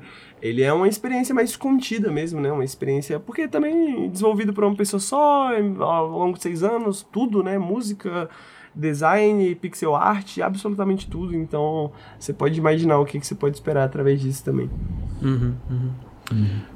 Achei interessante, quero, quero jogar pra ver como é que funciona e tal, mas realmente eu acho que só o visual só jogando pra ver, porque eu olho como tipo. É, pois é, é engraçado porque o, o, o, visual do primeiro também me causa essa certa estranha. Acho que até mais do que o segundo. Eu tô achando o segundo mais atraente. Eu acho o primeiro, sabe, meio agressivo aos olhos. O primeiro assim. é mais agressivo, com ah, certeza. Mano, tem alguma coisa fora que não tá funcionando para mim aqui. Talvez jogando seja diferente. Esse aqui já parece ser bem mais tranquilo, assim. Pô, mas eu fiquei muito interessado com essa ideia de. Habilidade, a primeira habilidade que pega é. Habilidade de escalar e não tem boss. Habilidade de escalar as beiradinhas. Pô, é interessante, tá ligado? É uma hum. coisa tão tão boba, mas que faz diferença. Não é um pulo duplo, né? Já é alguma coisa. É, exato. Essa habilidade, essa habilidade de escalar, porque é, é, no começo, tipo assim, putz, você fica, caralho, escalar, que sentido faz isso às vezes, né? ah, porque foi, foi essa a primeira, minha primeira impressão, assim, tipo por que, que você não fez as plataformas um pouco mais baixas, ao invés de precisar de escalar, sabe? Tipo, aí depois, quando eu vi o drone, eu começo a fazer sentido, né? Porque o pulo do, da, da, sua personagem é um pouquinho mais alto, né? Do que o pulo do drone. Então, apesar de que o drone tem um grappling hook que ele, você pega depois, por muito tempo você fica com o drone, ele consegue chegar em certas partes, mas ele não consegue escalar, então ele não consegue chegar em todas as partes. Então você precisa fazer esse jogo muitas vezes, esses puzzles ambientais de o drone vai lá, abre a portinha, aí o seu personagem passa e abre a portinha, o drone vai, etc e tal, né? Então, uh, ele, ele cria, ele cria, e, e o drone também, eventualmente, ganha habilidades de movimentação com o grappling hook. Você pode se pendurar assim, virar tipo um um, o estilingue, né? Você se pendura assim num cantinho, dá uma segurada e você é estilingado para longe e destrói paredes e etc e tal. Então, cara, é, é muito interessante ver um Metroidvania que é tipo, eu diria que 80% focado na exploração, sabe? Tipo, as habilidades têm a ver com a exploração, a, a história é. Você pode encontrar ela inteira através da exploração, sabe? Tipo, tudo tudo tem esse foco, sabe? Por isso que parece um, uma versão alternativa do primeiro. Porque o primeiro, ele é muito diferente, sabe? Muito diferente mesmo. Uhum, uhum. É, faz sentido a galera não curtir muito quando o foco não é combate, né? Eu Metroidvania que... não é não é tão comum, eu diria. Eu acho que sim. A única coisa que você tem que é, é, é, é ranged é um bumeranguezinho que parece um bumerangue do, do Zelda, sabe? Se ele, ele vai, ele bate, aí você pode apertar pra ele voltar um pouco mais rápido e esperar ele voltar. Mas, tipo, não é uma, não é uma arma, tá ligado? Não é uma arma de fogo, né? No máximo você tem um uhum. machado, aí você acha um machado maior, aí você acha um machado diferente, um machado assim, um machado assado. Mas é tipo, essas são suas armas. Essas são suas armas. Então eu entendo completamente o pessoal que eventualmente vai chegar e falar assim pô, não gostei não. Gosto muito do primeiro, mas achei o dois ruim. Porque, tipo, é uma experiência completamente diferente, né? É uma experiência completamente diferente. Mas, assim, falar que é ruim é muito. Falar que é ruim é muito. Inclusive, no, no vídeo que você tá aí, ele vai entrar nesse mundo aí agora. Mas pro pessoal do chat ficar atento.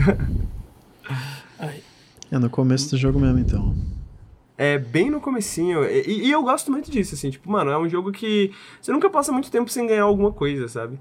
Você nunca uhum. passa muito tempo sem, tipo, putz, tem uma parada nova, tem uma parada nova, tem uma parada nova. Aí às vezes você fala, pô, vou explorar um lugar que não tem nada a ver aqui com onde eu tô, vou pra outro lugar. Inclusive, ele é super não punitivo, né? Uh, você morre, você volta pro último lugar que você salvou. Uh, eventualmente você ganha fast travel entre os lugares que você salvou. Uh, ele é super tranquilo assim, mano, morreu, volta, joga de novo, papapá, não tem caô, bem tranquilo, bem tranquilo. Ele é um jogo muito gostosinho, muito gostosinho. Importante. Então tá aí. Action Verge 2 para PC, PlayStation 4, PlayStation 5 através Tirar da retrocompatibilidade e Switch. Hã? Vou tirar pra galera não ver o mundo invertido. Tira, tira, tira, rápido, rápido, tira, tira, tira, Bem na hora que dá o grito. Já tipo, era, já era. Vão ficar na curiosidade. Ou abram o gostinho, Só o gostinho. É, então esse Action Verge 2, gente... A gente vai falar agora de outro Metroid... Ih, Vania, rapaz... Esse é... não é um Metroidvania, né? Esse é só um é. Metroid. É só Metroid, esse, esse não é Metroidvania não. Que é Super Metroid, um lançamento, é um jogo muito recente, para quem não sabe, saiu em 1782. É... Eu acho que... Foi, quando é que saiu o Super Metroid? Deixa eu ver 93, se eu não tô enganado. Deixa eu, deixa eu confirmar. Super Metroid é um jogo de ação eletrônico, jogo de, eletrônico de ação e aventura lançado em 1994. Ele saiu no ano que eu nasci, olha só. Olha lá, olha lá, o é... jogo tem sua idade. Olha Exatamente. Aí. Então. Eu preciso fazer xixi, mas vamos falando aí. Vai, então tá. Gente, Super Metroid eu sinto que não precisa de muita introdução, mas pra quem não conhece, Super Metroid é uma série muito famosa da Nintendo. É basicamente um dos precursores do que a gente entende como Metroidvania. Ele é a parte do Metroid, né? Super Metroid. Foi lançado para Super Nintendo e eu estava jogando no Retronautilus, porque ele é um grande clássico e porque a galera falou, pô, a tua carteirinha gamer, Lucas, vamos ter que tirar ela daí, né? É foda. Eu falei, graças a Deus, eu não aguento mais videogame, tira aí, pô. Eles, não, não, joga, joga. Então tá. Mas na verdade é porque eu queria me inteirar um pouco na série Metroid. Antes de sair o Metroid Dread, agora que vai sair em outubro, se eu bem me lembro. E. Tenho coisas a dizer sobre ele, tenho coisas, coisas que o Henrique vai ficar puto, eu acho. E, mas, é, assim, Resumidamente, eu achei um jogo muito bom. Eu achei um jogo muito bom, mas eu acho Começou bem, eu, começou bem. Eu acho que na época isso deve ter sido, tipo, incrível, não é à toa que foi tão influente. Eu acho que deve ter sido muito incrível mesmo, porque muita coisa do design desse jogo ainda é extremamente à frente do seu tempo, de tipo assim, bate Metroidvanias de hoje, em questão de exploração, e como ele te guia é, a, a, descobrir novos cenários, etc. Né? Até a forma como ele conta a história dele eu acho interessante. Ah, ao mesmo tempo, eu acho que tem coisas que nunca foram boas, mas que tipo a galera meio que releva, relevou na época por quanta coisa ele acertava e que hoje, se tu joga em 2021 pela primeira vez, fica muito aparente que não, nunca foi muito bom. Por exemplo, o combate. O combate desse jogo não é muito bom, mas eu, eu quero focar na parte boa antes de falar com alguns problemas que eu tenho dele. Ah, então eu, eu, não vou dar muita introdução. Metroid controla Samus, ela é uma caçadora de recompensas, e tem o Metroid, que são essas criaturas que. Eu não, tenho, não sei tanto do lore, mas basicamente são umas criaturas é, muito perigosas pro, pro, pro universo todo, pro, pro universo inteiro por causa de quão poderosas elas são e como elas conseguem acabar com a vida facilmente e se proliferar, e muita gente está tentando usar ela como, como armas, né? Inclusive, se não me engano, no primeiro Metroid, alguma coisa de piratas espaciais tentando usar Metroids como armas. E. Acontece, acontece alguma coisa, um, o único Metroid, o último Metroid em, em, que estava em, foi capturado pela Samus for, é, é, é raptado lá pelos piratas espaciais e começa Super Metroid. Tu vai atrás do que, que tá acontecendo. E aí tu para no, plane no planeta Zebes. E tem uma coisa que eu achei incrível, mano. Oh, a ambientação desse jogo na época eu, eu deve ter sido, tipo assim. Caralho, mano, o que, que é esse jogo? Primeiro, assim, até vindo da Nintendo, eu acho que é uma coisa muito surpreendente. Não por a Nintendo fazer jogo É meio adulto, forma. né? É, pô, e é meio adulto pra, pro Super Nintendo, pra Sim, época do Super exato. Nintendo, que é tão Super Nintendo. Assim, eu acho que se tu pega alguma coisa como a, como a Link to the Past, tem coisas meio sombrias ali, né? Tipo, é, é, é, em relação ao que, que tá acontecendo na tela. Mas o visual é muito mais light, Sim. a música é muito mais light. Como isso é representado visualmente é muito mais light. E não que Super Metroid seja um jogo muito violento, que eu não acho que ele é. Mas eu acho que o tom do que, que tá acontecendo, da ambientação, é muito mais. Cara, tu tá completamente sozinha aqui. Tipo assim, entendeu? Tu tá nesse planeta, tá, tu tá na merda e, e, e, vai fundo, tenta, tenta achar as coisas. E aí é outra coisa que eu acho muito interessante. Assim, não que eu, eu, na época eu, eu, sinto que, obviamente, já haviam muito menos é, guias. Coisas indicando o que, que tu tem que fazer. Eu acho que tutorial, a tutorializa, tutorialização da época era muito diferente, né? De como tu bot, é, é, é, guiava o jogador através da experiência. Pro bem e pro mal. Eu acho que tem coisa que, né, obviamente melhorou muito. Eu acho que. Enfim. Mas como ele te guia organicamente para procurar as coisas, eu acho muito fantástico. Tipo assim. Uh, é, é, é, um que, teve um que eu demorei, mas é porque eu não tinha o um manual, né? Na época o jogo vinha com manual, que é a porra do botão de correr. Yeah. Que, que é, tem uma parte que tu, tem, tu tá embaixo, tipo, quando tu anda num caminho ele quebra e tu cai no chão. E aí eu fiquei muito tempo tentando descobrir o que eu tinha que fazer. E tinha gente no chat falando que eu tinha que pegar habilidade nova, tinha gente que não, e era só segurar o botão de correr. Que não, o jogo não fala em nenhum momento, porque, novamente, tem um manual que vinha com a fita do Super Nintendo. E, e, e na época isso era meio que convenção, né? Porque, é, exatamente. Tipo, né? E hoje em dia já não é mais, né? Tipo. exatamente. Hoje em dia ninguém usa isso mais.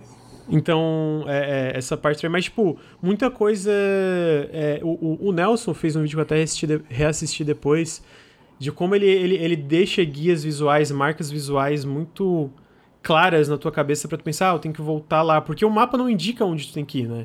Tipo, tirando, sei lá, algumas coisas específicas, ele não mostra qual é o caminho, assim, né? Ele deixa no mapa marcado ali, lá nesse canto na PQP tem um chefe. Fora isso, se vira, entendeu?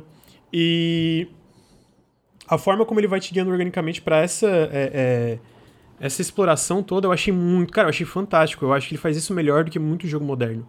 Porque tu pensa, ah, não, ó, talvez se eu for por aqui, hum, mas se eu tentar, sabe, cair, cair aqui. E como é aquele design da Nintendo, tem até um, vídeo do Game Maker Toolkit que ele, tipo, primeiro ele te, te, introduz a uma mecânica numa área que tu não tem riscos, né? Ou te mostra alguma coisa acontecendo que fala, ó, oh, tu pode fazer isso, para depois tu de fato. Ah, tá, então eu só tenho que fazer isso aqui agora. E de repente ele bota numa área mais desafiadora e tu tem que juntar mais peças desse quebra-cabeça. Então, a forma como ele vai fazendo isso organicamente o tempo todo, cara, é fantástico. E tu junta isso com a trilha sonora, muito legal a trilha sonora desse jogo. E, e, e, e é isso.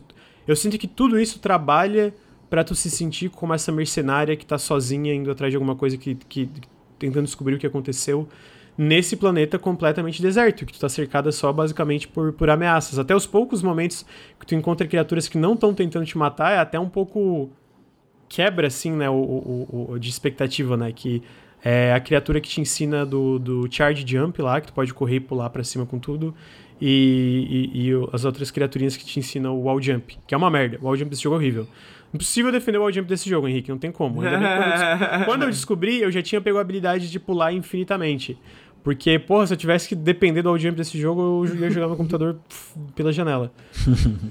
o que me leva a algumas partes frustrantes. Eu acho que toda a parte de exploração, até, até, até menos uma parte no final, que daí eu vou, eu vou explicar porque eu não gosto, é muito legal. Mas eu acho que e, e, talvez até jogando a Metroids mais modernos, isso, eu vou jogar agora o Fusion, eu quero jogar o Samus Returns, eu acho que algumas coisas a movimentação da Samus é um pouco truncada. Pela, por ser um jogo de 1994, sabe? De tipo, uhum. eu não acho que ela se mover pelo cenário truncado em si, mas, por exemplo, o Grappling Hook, eu acho ele muito truncadinho, aquele negócio não, mas, de se balançar. Mas, mas peraí, tu já jogou algum Castlevania da época? Não, também não. Eu ia perguntar se tu acha Castlevania truncado, porque eu acho que. Porque eu acho que não. Eu concordo que é truncado. Eu só não, não, sei se eu concordo se é da época, sabe? Tipo assim, eu acho que. Mas é uma... tu vê o. Eu, eu não joguei aí. Talvez se você. Algum Castlevania de 1994 é truncadíssimo. Mas não, o então... Symphony of the Night não. Aí já. Mas é porque. Um salto o, bem diferente. O lance do não truncado é que eu acho que hoje o Metroid não é truncado assim. Tu pega o Samus Returns ou uhum. o próprio Dread, pelo que eu vi. Mano, controlar Samus é tipo, parece outra. E eu entendo, né? De novo, hoje a gente tá em 2021, na época 1994 mas eu não acho que necessariamente tá no DNA da série ela ser uma parada mais truncada, uhum, entendeu? Uhum. Eu não uhum. sei se eu tô falando besteira, porque eu vejo o Dread e, e o Samus Returns, cara, ela é rápida, ela é tipo caralho, ela desliza e pula e sai quicando por tudo. E até a forma que ela usa aquela, aquela vira-bola, né? Morph Ball lá, é, é, é, muito mais rápido, muito, parece muito mais fluido, né? E, de novo, eu acho que no momento a momento eu não tenho problemas com essa parte truncada. Eu acho que quando vai chegando pro final, que o jogo exige que tu seja mais rápido no que tá acontecendo, e ele começa a misturar muito desafio de plataforma, que eu acho que dá um tipo. Pô, não tá funcionando muito bem. Pelo menos para mim não tava funcionando muito bem, né? Especialmente porque misturava muito do combate junto. E era uma coisa que para mim também já não funcionou muito bem. E, assim, independentemente de, de, de, eu achar se funciona bem ou não, eu não acho que o, o, combate é a estrela do jogo. Eu acho que é muita exploração. A parte legal é a exploração. Sim. Então, tipo, quando tu junta toda essa parte no final, que tem muita parte de precisão de, da, da parte de plataforma, com um combate que é um pouco mais. que O combate eu, eu diria que vai que eu vou além que é truncado. Eu acho que em momentos ele é ruim mesmo. Uhum. E aí ele foca tanto nisso, foi uma parte que eu fiquei muito frustrado, porque toda a experiência que eu tava tendo, achando fantástica, chegou numa parte que é a parte que tu vai encontrar, encontrar o Ridley, enfrentar o Ridley. Cara, eu tava muito puto. Eu tava muito puto. E, porra, eu tava tipo assim, caralho, mano, que parte. Que merda. E aí eu matei o Ridley eu, e eu gostei muito do final, porque o final tem uma parte que tem que correr, tem que fugir. E mesmo sendo um pouco mais é, é, de ação, eu não me importei. Eu achei que funcionou muito bem.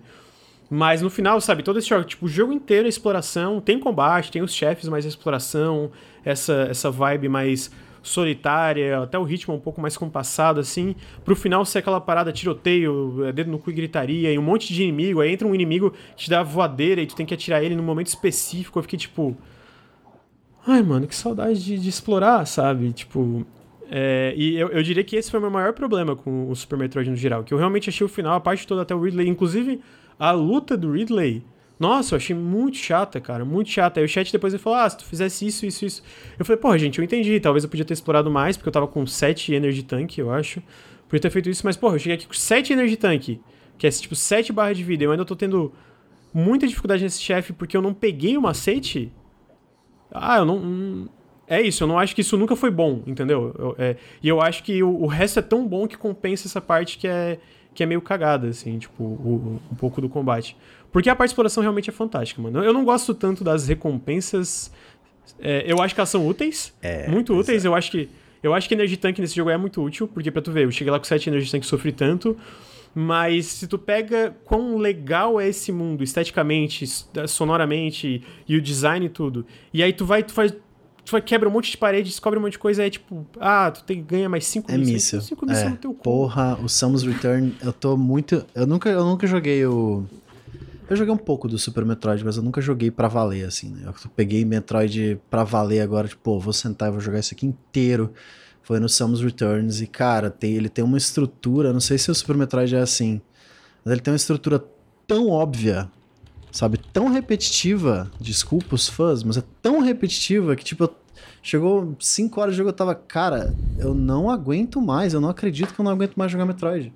Porque, tipo, Tá, peraí, desculpa, Bruno, me, me, eu, eu, eu, fui ver uma coisa aqui e me perdi. O Samus Returns tá achando o Samus Returns. É porque assim. Porque pega na mesma coisa do, dos antigos, é isso? Eu não sei, é isso que é. Eu quero perguntar para ti, porque ele funciona assim: você tem. Você desce um elevador e você chega no mapa. Aí esse mapa vai te dar, sei lá, um caminho específico, né? E você vai ter que dar toda uma volta ali e tal e vai chegar numa máquina grande assim que você tem que introduzir DNA de Metroid. Aí tipo, ah, você tem que introduzir cinco DNAs de Metroid e tem uma água roxa que não deixa você descer. Aí você dá a volta nesse mapa, encontra, né, cada canto do mapa vai ter um Metroid desses, que é aquela bolinha bonitinha que você tem que tirar uhum. na boca. E aí você mata os cinco, você vai lá, bota na máquina, né? Baixa a água, desce no elevador, vai pro próximo mapa, chega na máquina, mais cinco Metroids, aí você vai, entendeu? E você repete isso por 40 horas, tá ligado? O bagulho é sempre a mesma coisa. É sempre. Você chega na máquina, uhum. mata os Metroid, liga a máquina, desce o elevador. Aí enquanto isso você vai pegando míssel e míssel e míssel e míssel e tanque de vida e míssel. Eu tava tipo, caralho, mano, eu não aguento mais esse jogo, mano. E tipo, eu não sei se é culpa do 2 que ele é assim, né? Ou se é. Se o, o, Super Metroid não é mais assim. Por isso que eu queria ver contigo. É, o, se, o Super se... Metroid eu sinto que eu, ele tem um pouco de elevador e descobrir novas áreas, mas eu sinto que ele é muito mais orgânico e eu sinto que a forma uhum. que ele vai, tipo, te conectando de uma área para outra e tu saindo em um lugar que tu já tava e de repente, ah, tá, agora eu liberei aqui, eu posso ir lá mais fácil e essa habilidade, como ele vai conectando os pontos, é muito mais orgânico e eu sinto que não tem uma parada tão artificial como a ah, vou botar DNA. Tu tem que achar os chefes, uhum. basicamente eles estão relacionados a uma estátua, que mais tu, é uma estátua que depois de botar os chefes ela abre um caminho pro final do jogo. Mas a forma que tu encontra esses ah. chefes eu sinto que é muito mais orgânico, sabe? Não é, é isso, são chefes em áreas diferentes e essas áreas, a forma que tu encontra, nem é tão. É... Bom, ela é bem estruturada, mas ela não parece ser uma coisa. Pelo que tá falando, parece muito artificial, sabe? Tipo, tu sabe. É, você sabe pra volta. toda hora pra onde tu vai. É, não. O, o Super Nunca Metroid volta. tu volta e vai, e aí tu volta. E mas, uhum. tipo, tu uhum. não volta meio, tipo, ah, só vou fazer o backtrack. É, tipo, tu volta por outro caminho que dá no mesmo lugar, Sim. e esse mesmo lugar leva pra uma área nova. Então é uma parada uhum. muito orgânica o level design, assim, né? De como tu vai progredindo. Isso é, de então verdade. Ele foi introduzido eu... no Super Metroid, então. É, parada, pode ser que o, o, o Metroid ele é, é um muito... remake, né? Sim, é o remake do 2, né? Do Game Boy. É, aham. Uhum. Que aí esse é o 3, seria, no? Super Metroid seria o 3. Então, tipo, ele é não. muito. É, é o Super é? Metroid é o 3? É o 3, não é? É, gente. Sabe não, Henrique. Eu Metroid 1 é do NES, Metroid 2 é o do Game Boy e Metroid 3 é o Super Metroid. Tá, não, ah, é, eu, eu acho que tá certo, por essa cronologia tá certo. Só que, tipo, ele se torna um jogo muito linear, você nunca volta pra primeira área, por outro lado, você tá sempre, tipo, desceu, terminou essa área, matou os Metroids, você desce pra próxima, matou o Metroid, desce pra próxima, matou o Metroid, desce pra próxima. Aí você libera novas habilidades e fica, cara, eu não vou voltar pro começo pra abrir uma porta que vai ter míssil. Não faz sentido. Eu só continuo o jogo, sabe? E acaba se tornando uhum. uma parada muito maçante. A exploração e combate tem tipo cinco bichos diferentes no jogo inteiro. E, caraca, e eles até introduziram um contra-ataque que ficou bem, bem mais, mais dinâmico, mais legal, mas ainda assim não. É foda, porque tipo, tem essa. Não sei se é. Não vou dizer que é saudosismo, mas tem uma parada meio tipo. Porra, não, esse jogo é muito bom, é muito incrível, não tem problemas, porque. ah, tem, é, eu é acho antigo. que tem um preciosismo. Porra, tem gente. Um tem um preciosismo sim, eu acho que Vale eu, criticar, tá ligado? Vale que eu entendo que é importante na época, mas vale criticar, gente. Vale, vale rever a Não, parada eu, com eu, eu acho atuais. que todos esses jogos antigos, especialmente os da Nintendo, eu sinto que tem um preciosismo sim. Calma, tá, amigo, não que seja o teu caso, Henrique. eu falei nada. eu acho que eu acho que existe, eu acho que essas franquias super renomadas existe um certo preciosismo ao redor delas. É porque, de fato, cara, Super Metroid foi influente. Tava conversando Sim. com um amigo meu que ele, ele tava falando, não, tu tá falando aí que o jogo é truncado, mas o speedrunner fecha o jogo em 5 minutos. Porra, e aí? Não, mas, Caralho, mas, porra, mas, que argumento furado. É, argumento furado. Eu, eu, eu, queria, eu queria expandir um pouco o argumento do seu amigo, porque eu acho que não é um argumento bom, mas eu acho que é um argumento interessante. Porque tu já viu speedrunners de Super Metroid?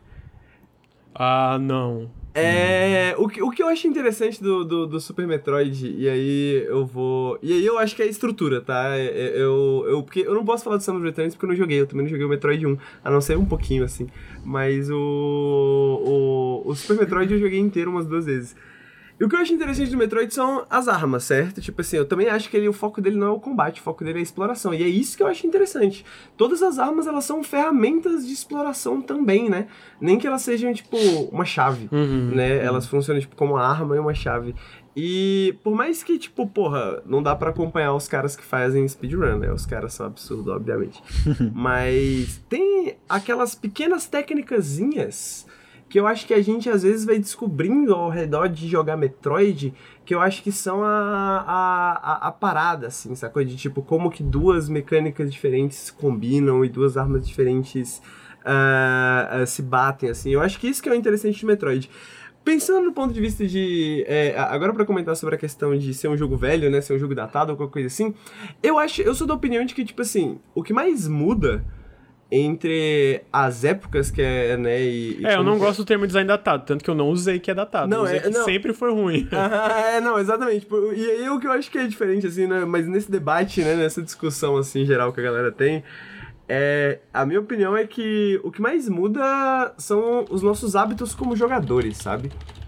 E eu acho que isso tem vários pontos, né? Tem a questão mais óbvia das convenções, como a gente tava falando, né? Tipo, naquela época era meio convencional mesmo, né? Tipo, desde o Mario você segurava um botão para correr, e, então, tipo, era meio que natural você pegar um controle e, segurar um botão para correr naquela época, né? Tipo, e ver se dá uhum. esse botão segurado para correr fazer alguma coisa. Mas hoje em dia não é, né? Hoje em dia não é.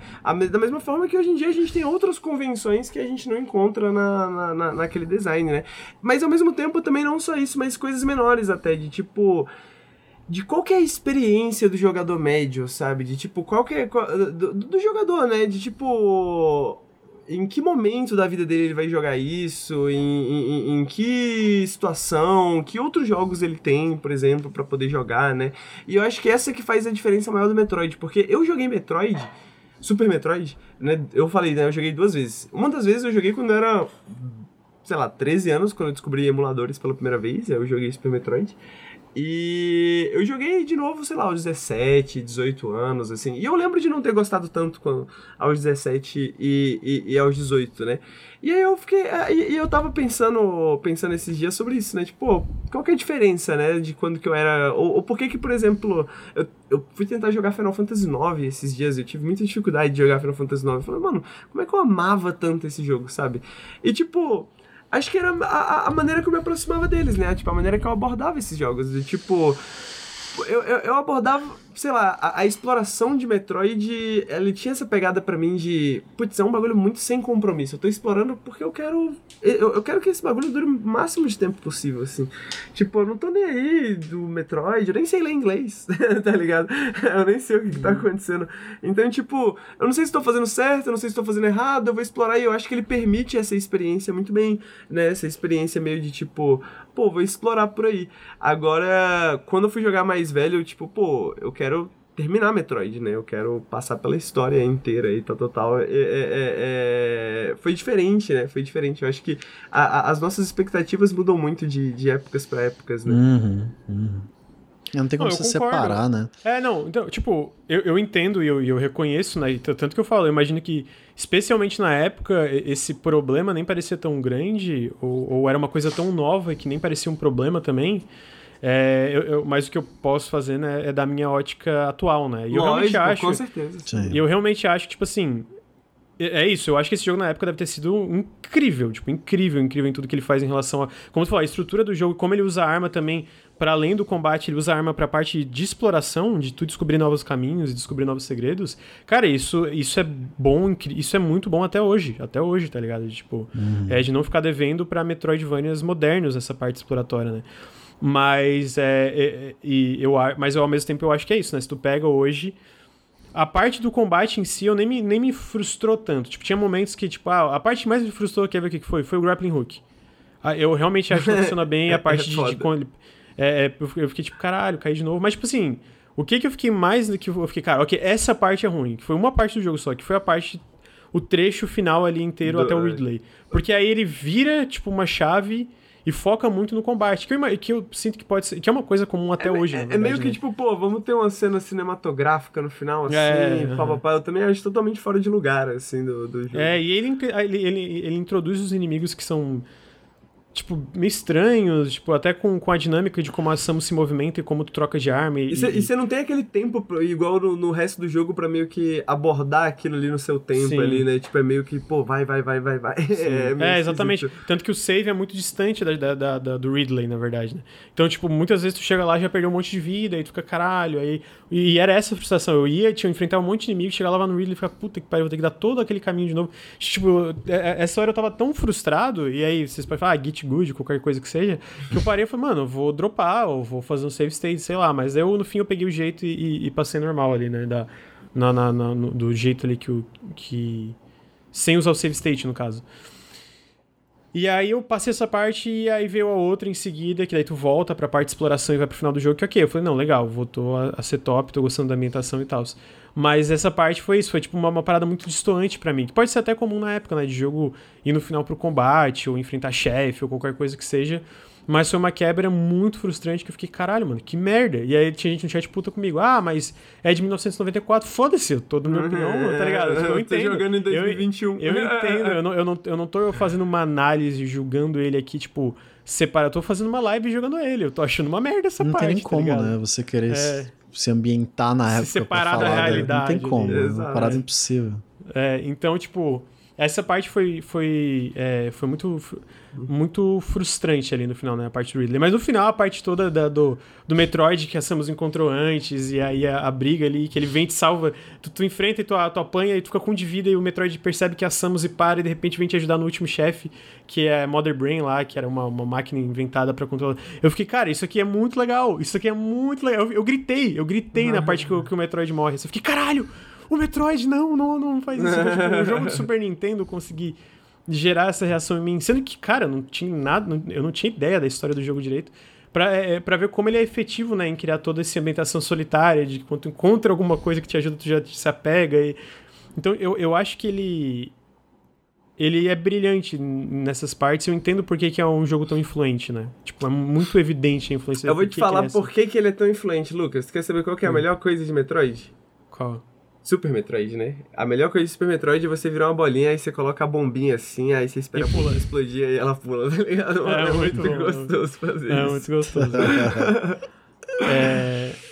Mas de fato é isso. É, eu não gosto do, do termo design datado, né? Eu já, já falei em, aqui em live, em, em podcast e tal. Eu não, eu não acho que ele é datado muita coisa. Eu acho que, tipo, partes como assim, o combate ou, ou essa parte, tipo, nunca foram necessariamente muito bons. A gente só não é, tinha outros exemplos ou uma coisa que funcionasse melhor para comparar. É, ou eu, até eu... tinha, até na, talvez no combate, talvez eu não li as análises da época para ter uma ideia. Às vezes nas análises da época já falavam, tipo, ah, essa parte do combate me incomodou, mas o resto é tão incrível e tão inovador que foda-se, tá ligado? Porque é justo também, o sentimento de uma coisa tão nova que tu tu se blinda ou, ou tu não. Tu, tu, tu você, não, liga, você, não, você, não tem, você não tem outras opiniões, né? Por, tipo, você não tem, Opa! É, você não tem outras opiniões, né? Você não tem outras, outras referências, né? Porque é, aquilo exatamente. ali tava sendo meio descoberto ali, né? Uhum. Então é, é, é, difícil, né? Mesmo na época você enxergar isso. Coisas que a gente consegue enxergar hoje, né?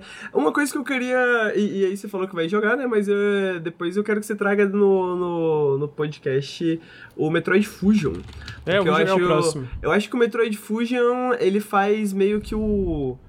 O, o, delineamento perfeito, assim, né? Ele não é tão antigo, né? Eu acho que, então, ele tem, eu acho que umas ideias, assim, de estrutura, de ritmo mais modernas, digamos, mais contemporâneas, mas ao mesmo tempo eu acho que ele faz muito bem tudo que o, o, o Super Metroid faz. Então, é... eu não vou dizer que é melhor do que o Super Metroid, porque seria, seria injusto na, com a época e com os dois jogos. Mas eu acho que ele é uma experiência mais jogável em 2021 do que o Super Metroid, sabe?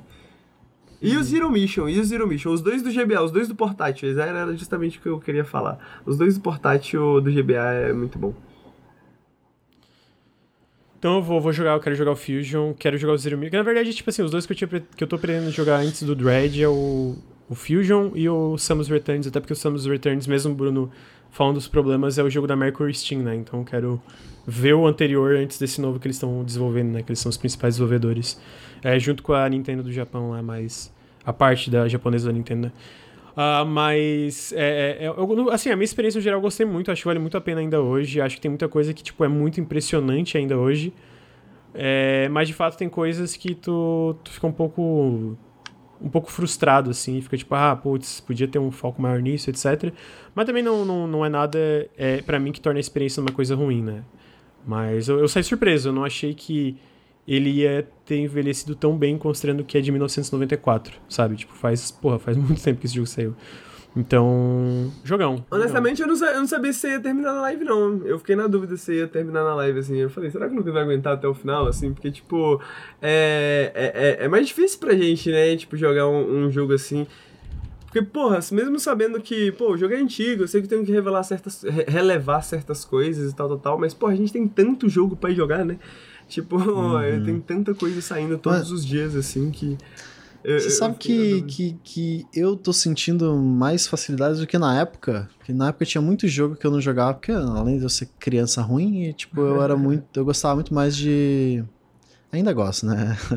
De jogos parados, tipo de RPG e tal, negócio mais de diálogo, não tanto de plataforma e ação. Nunca fui muito dos beat'em up. Então, tipo, pegar esses jogos hoje para mim tá sendo uma, uma espécie de revelação, saca? Tipo, muita coisa que eu não joguei, muita coisa que eu não conheci. E aí você pega tipo, meio com esses novos olhos e com uma paciência a mais, né? Tipo, uhum. você é mais, mais adulto, você tem mais paciência para Pelo menos eu, eu sinto que eu tenho mais paciência para errar. Então, tipo, tá sendo uma experiência bem interessante jogar jogos antigos, assim.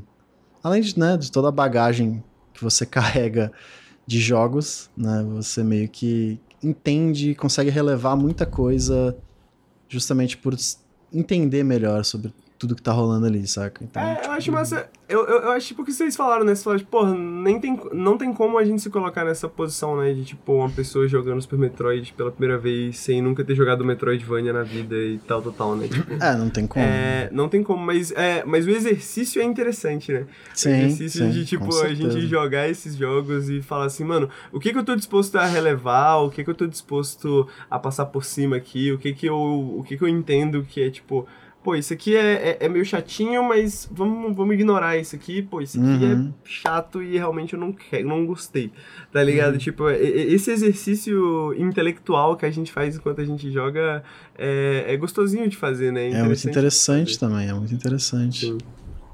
Uhum. É, mas, mas assim, é, é, dito isso, é, é, isso. Eu gostei do jogo, eu acho que ele é bom até hoje. E foi legal, legal tu voltar e ver, tipo, ah, de onde vieram certas coisas. Porque tu vê ah, jogando Super Metroid, tu, eu que gosto bastante de Metroidvania no geral, eu vejo, ok, entendi, tá ligado? De, de onde veio muito do que, que eu jogo aqui, é muito, muito evidente, né? Eu imagino que quando eu jogar o Symphony of the Night vai ser parecido, tipo, ah, ok, entendi, né? Porque até hoje eu não joguei Symphony of the Night também, então tá aí outro grande clássico que eu tenho que jogar. É um bom para jogar seguido, assim, e entender a... É o, o, As o Metroidvania né? também, né? O é. é, jogar logo que, depois. Eu tô meio que nessas também, que eu joguei o Symphony of the Night há muito tempo atrás, eu nunca fechei é um dos Castlevanias que eu nunca joguei. Eu queria jogar também ah, pra, pra entender. E depois de jogar o Hollow Knight também, justamente pra fazer conexões, sabe? Uhum. É, eu só. Se não tivesse Metroid Dread saindo agora em outubro, eu provavelmente ia pro Symphony of the Night agora. Mas pelo menos eu quero zerar o Fusion e talvez começar o Samus Returns pra. pra tá um pouco por dentro da franquia Metroid, né? Eu não, não eu provavelmente vai ser o Nelson pra fazer análise no canal do, ah. do Fusion, talvez o Bruno.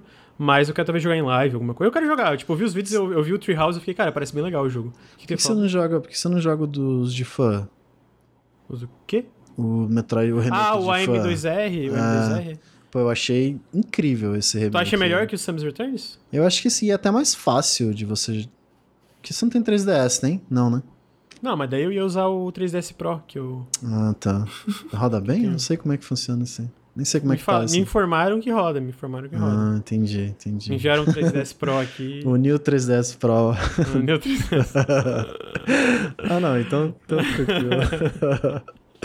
Mas eu, eu, eu, Lembrando, sabe? Lembrando, agora que eu tô jogando Samus Return, eu joguei bastante do M2R na época uhum. que saiu. E, pô, tava. Talvez eu não tenha chegado na parte que me frustrou né? Então não posso dizer, mas eu tava gostando mais do M2R do que do filme, do, do que do Samus Returns, mas pode ser só viagem. Hum. É, eu, eu, eu, eu, posso fazer os dois lado a lado, um fora de live e um live. Vai que hum. a gente é. fica puta com a Pô, gente. Para citar só uma, uma uma platitude de design do, do Super Metroid, né? Porque eu gosto desse, desses aforismos, assim, né? Que a gente tem, né? Tipo, sei lá, RPG, world building.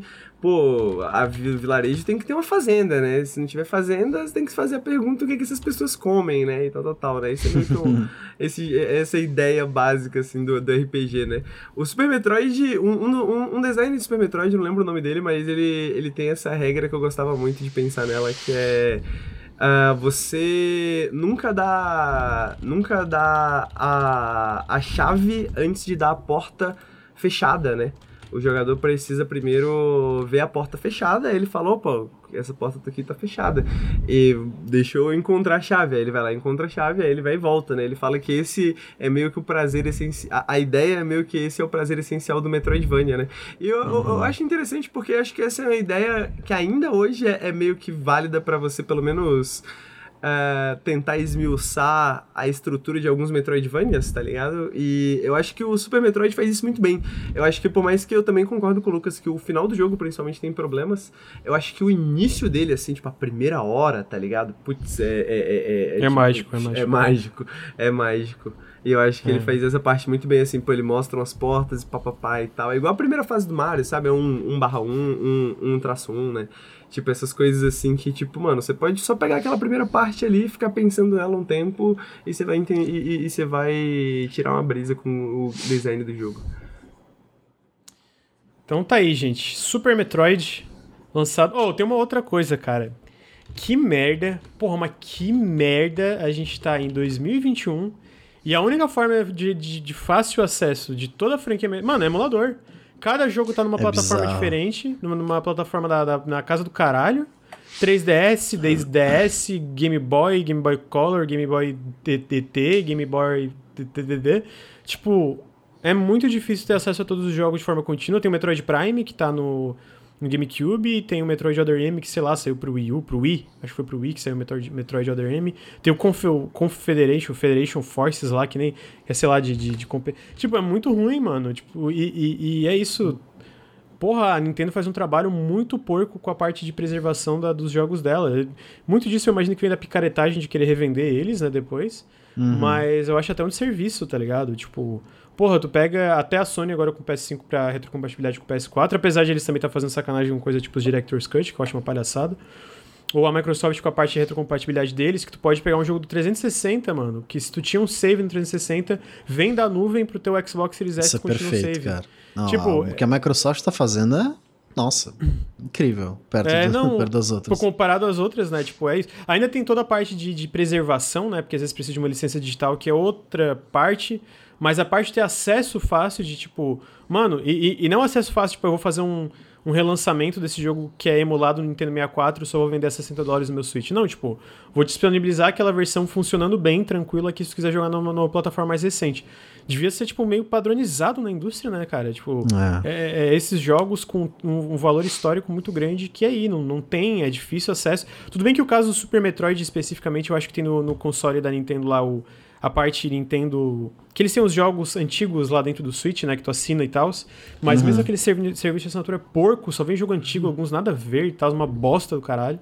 Então fica aí meu pequeno desabafo, vai tomar no cu, Nintendo. Essa palhaçada aí. e praise emuladores, né? É, Ainda porra, bem que aí, é, e tem a pior parte, aí eles vão, eles vão atrás de site de emulação para processar e fechar. E aí sabe o que eles fazem? Pegam um RUM que essa galera usou, que essa galera preservou, e lança para revender no Switch. Olha o nível de filha da é, putagem. É, muito filho da puta. Nossa, nossa, que raiva que me dá só de lembrar disso. Emulador é isso aí, mano. Tem que pegar emulador, tem que piratear essa porra toda. Foda-se a Nintendo, foda-se a Microsoft, foda-se a Sony. É isso. É isso. Ah, jogo indie não, jogo indie se puderem comprem, assim, dependendo. Então... é...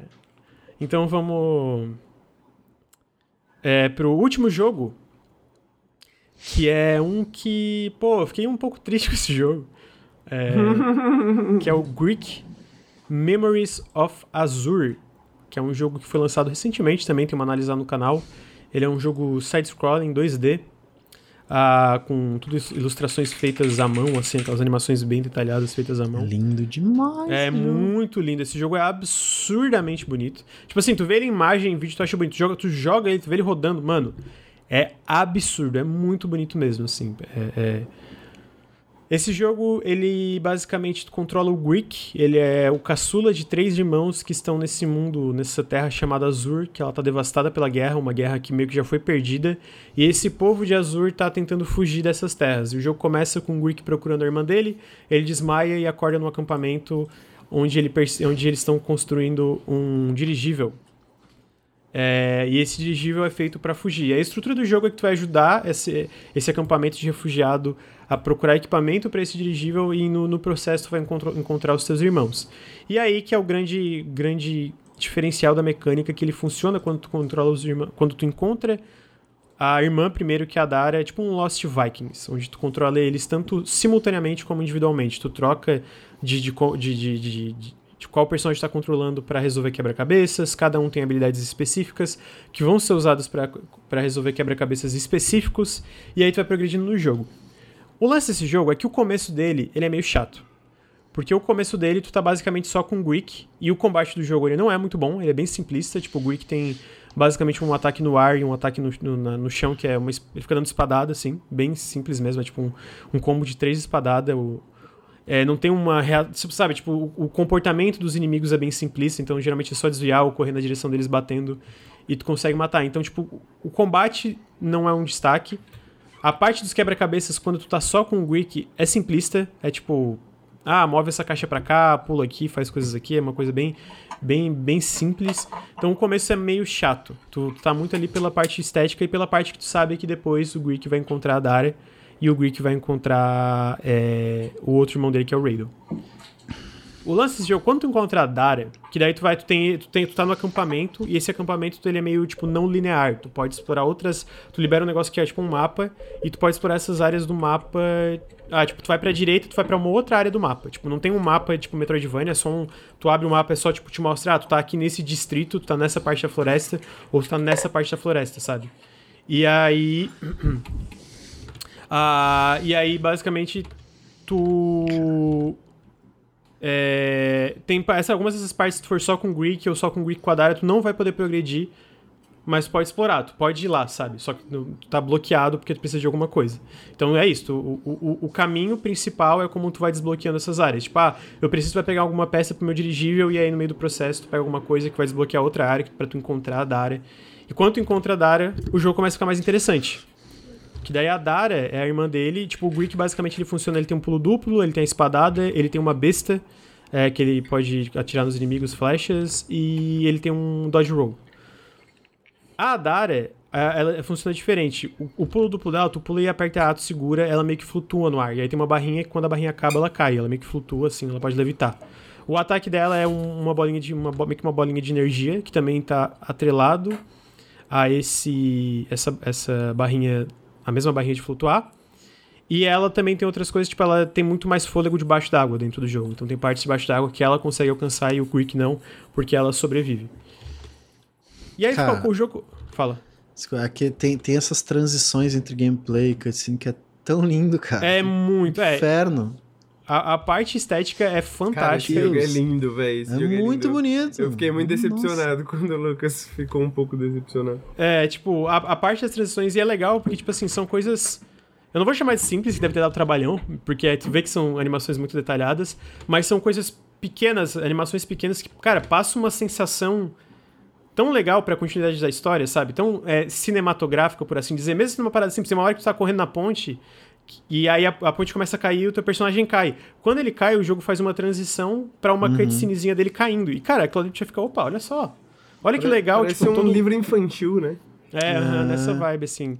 E é, é, sério, é muito lindo, assim, e não é só nessas animações. O jogo rodando, os cenários, tipo, toda a parte do Parallax, Parallax Calling, né? Os elementos no fundo e, e na frente, assim, né? Que estão mais perto de ti versus o personagem. É tudo, cara, tudo muito bem integrado. O jogo é toda hora lindo, cara. Mesmo um, um cenário mais sem graça, como esse que tá mostrando agora, que tá dentro de um castelo. Cara, lindo, lindo, lindo. Tem umas partes que é tipo de cair o queixo. E aí, encontra a Dara, ele fica mais interessante, porque daí tu começa a fazer quebra-cabeças mais elaborados. Tem uns quebra-cabeças que é tipo, ah, tu tem que mexer umas luzes pra, pra bater em outra luz e ficar, tipo, refletindo e bater nesse negocinho que ativa uma alavanca e aí tu vai com o Greek, mexe na alavanca e aí tu abre um caminho para dar aí e segurar a alavanca pro Greek ir, sabe? São coisas que tu começa a interagir, um, persona um, um personagem começa a interagir mais com, com o outro o tempo todo, né? Tu precisa ficar trocando, interagindo e fazendo esse loop de mudar entre os dois e fica mais engajante. Tu tá, pô, ah, pera se eu fizer isso aqui, tal, tal, tal. Ainda não é incrível, mas fica mais divertido. Fica mais legal. Porque o começo realmente ele é chato, cara. O começo do jogo ele é chato. Porque só o Greek não, eu não achei muito legal. Porque é muito simplista. É simplista de um ponto que é desinteressante, tá ligado? Tipo, uhum. é tipo, uhum. ah, tá, tô, tô avançando, pulando, pulando a caixa. É, admito e... que pelo vídeo você vê o combate assim, é tipo o cara andando da esquerda pra direita apertando o botão de ataque. Assim, tipo, tá, tá, é isso, é, é isso, pode derrotar todas as criaturas, basicamente. E aí, quando tu pega a Dara, ele começa a ficar mais engajante até porque ele começa a usar mais isso, de, ah, tem que trocar. Mas é muito dos quebra-cabeças ainda. O combate, quando tu segura os dois, quando tá com os dois, tu pode trocar entre os dois, eu segurar LT, o, o, o gatilho esquerdo, quando eles estão perto e tu movimenta os dois simultaneamente. Cara, isso funciona muito bem. Geralmente, tipo assim, ah, tu tem uma parte de, de plataforma mais precisa, tu precisa pular em plataformas para progredir.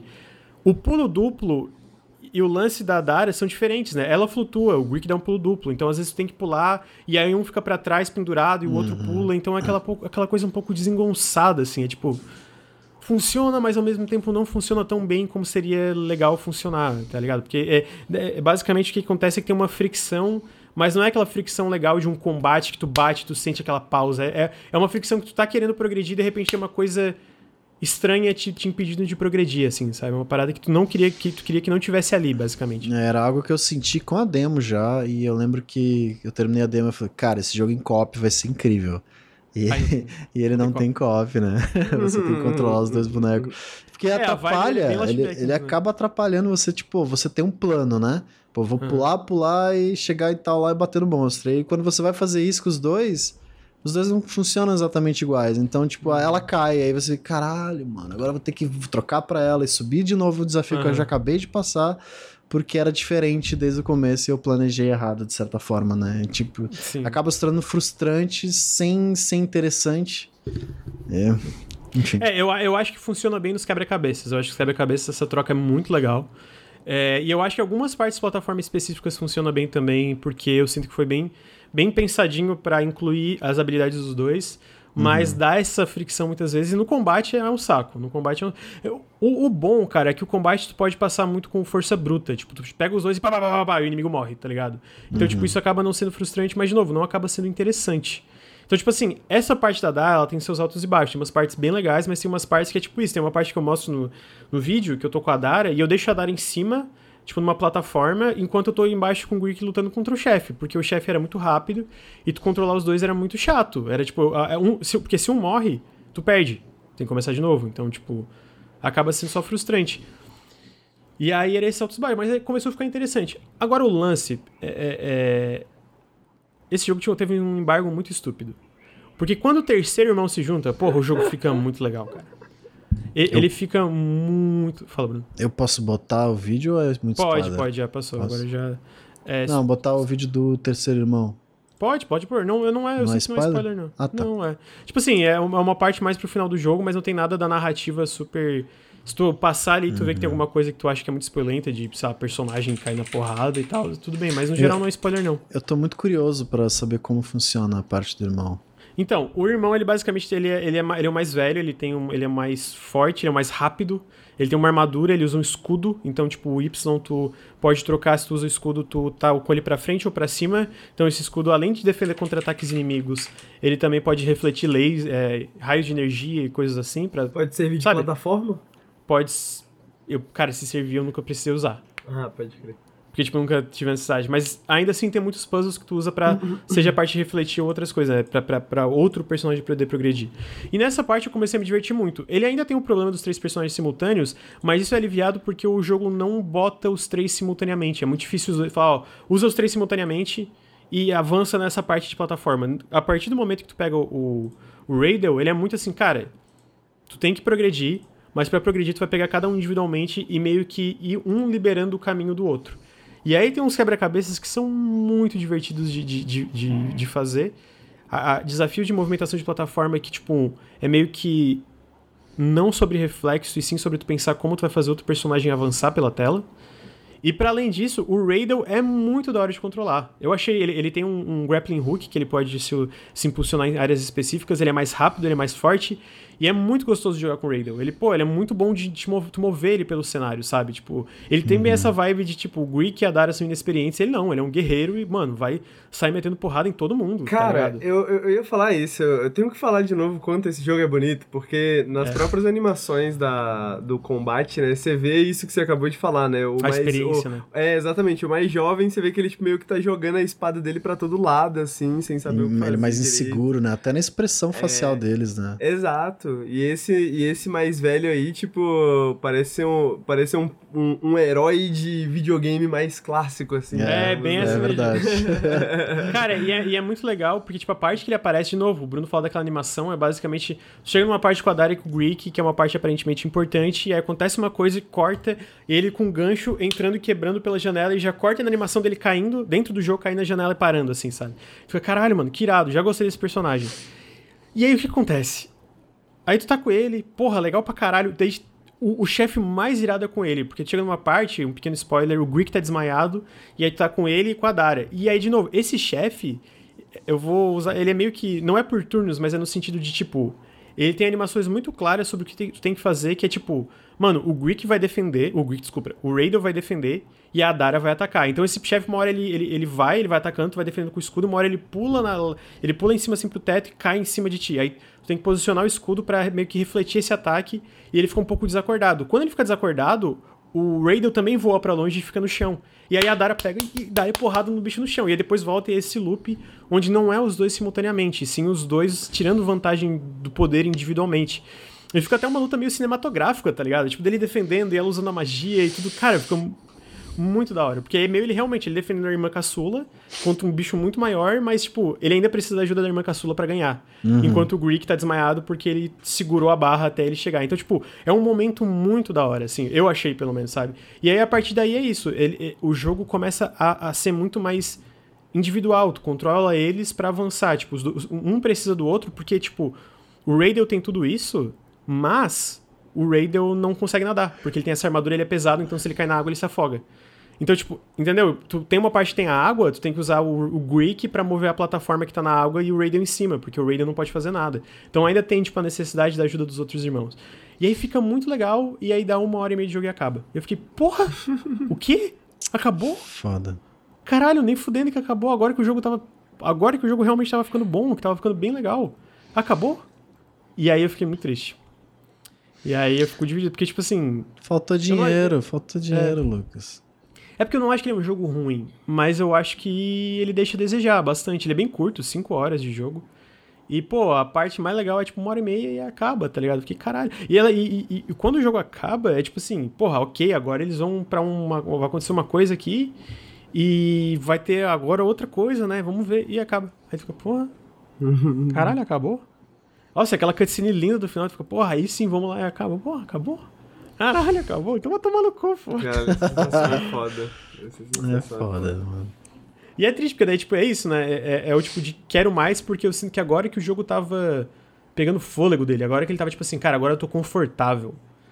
E aí não, aí ele acaba. E porra, outra coisa, o embargo mais estúpido de todos os tempos. Eu não pude mostrar o Raidel tirando o trailer de lançamento no, no, na minha análise, porque o embargo da Team 70 fala: não, não mostra mais nada do jogo a partir de certa parte.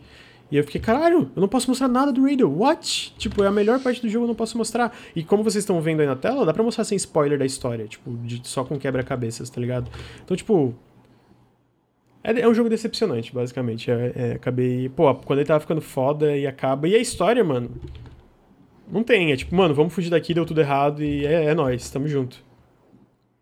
Esse é o detalhe, os detalhes. Fala um pouco de uma guerra, mas, tipo, é, bem, é, é, o, é o genérico do genérico da fantasia. Tipo, eu acho que na parte visual ele se diferencia, especialmente com os personagens, tem essa, essa vibe de animação antiga, assim, né? Eu não sei se é isso que vocês sentem do design dos personagens, né? Não necessariamente dos traços. Uhum. E é bem uhum. legal, eu acho, do, do dos principais, né? Esses. É... Eu esqueci o nome deles, eu tá na análise, mas eu esqueci. Mas a história em si é bem, bem qualquer coisa, assim. Então, fiquei triste, fiquei triste com o jogo. É. Essa é a minha.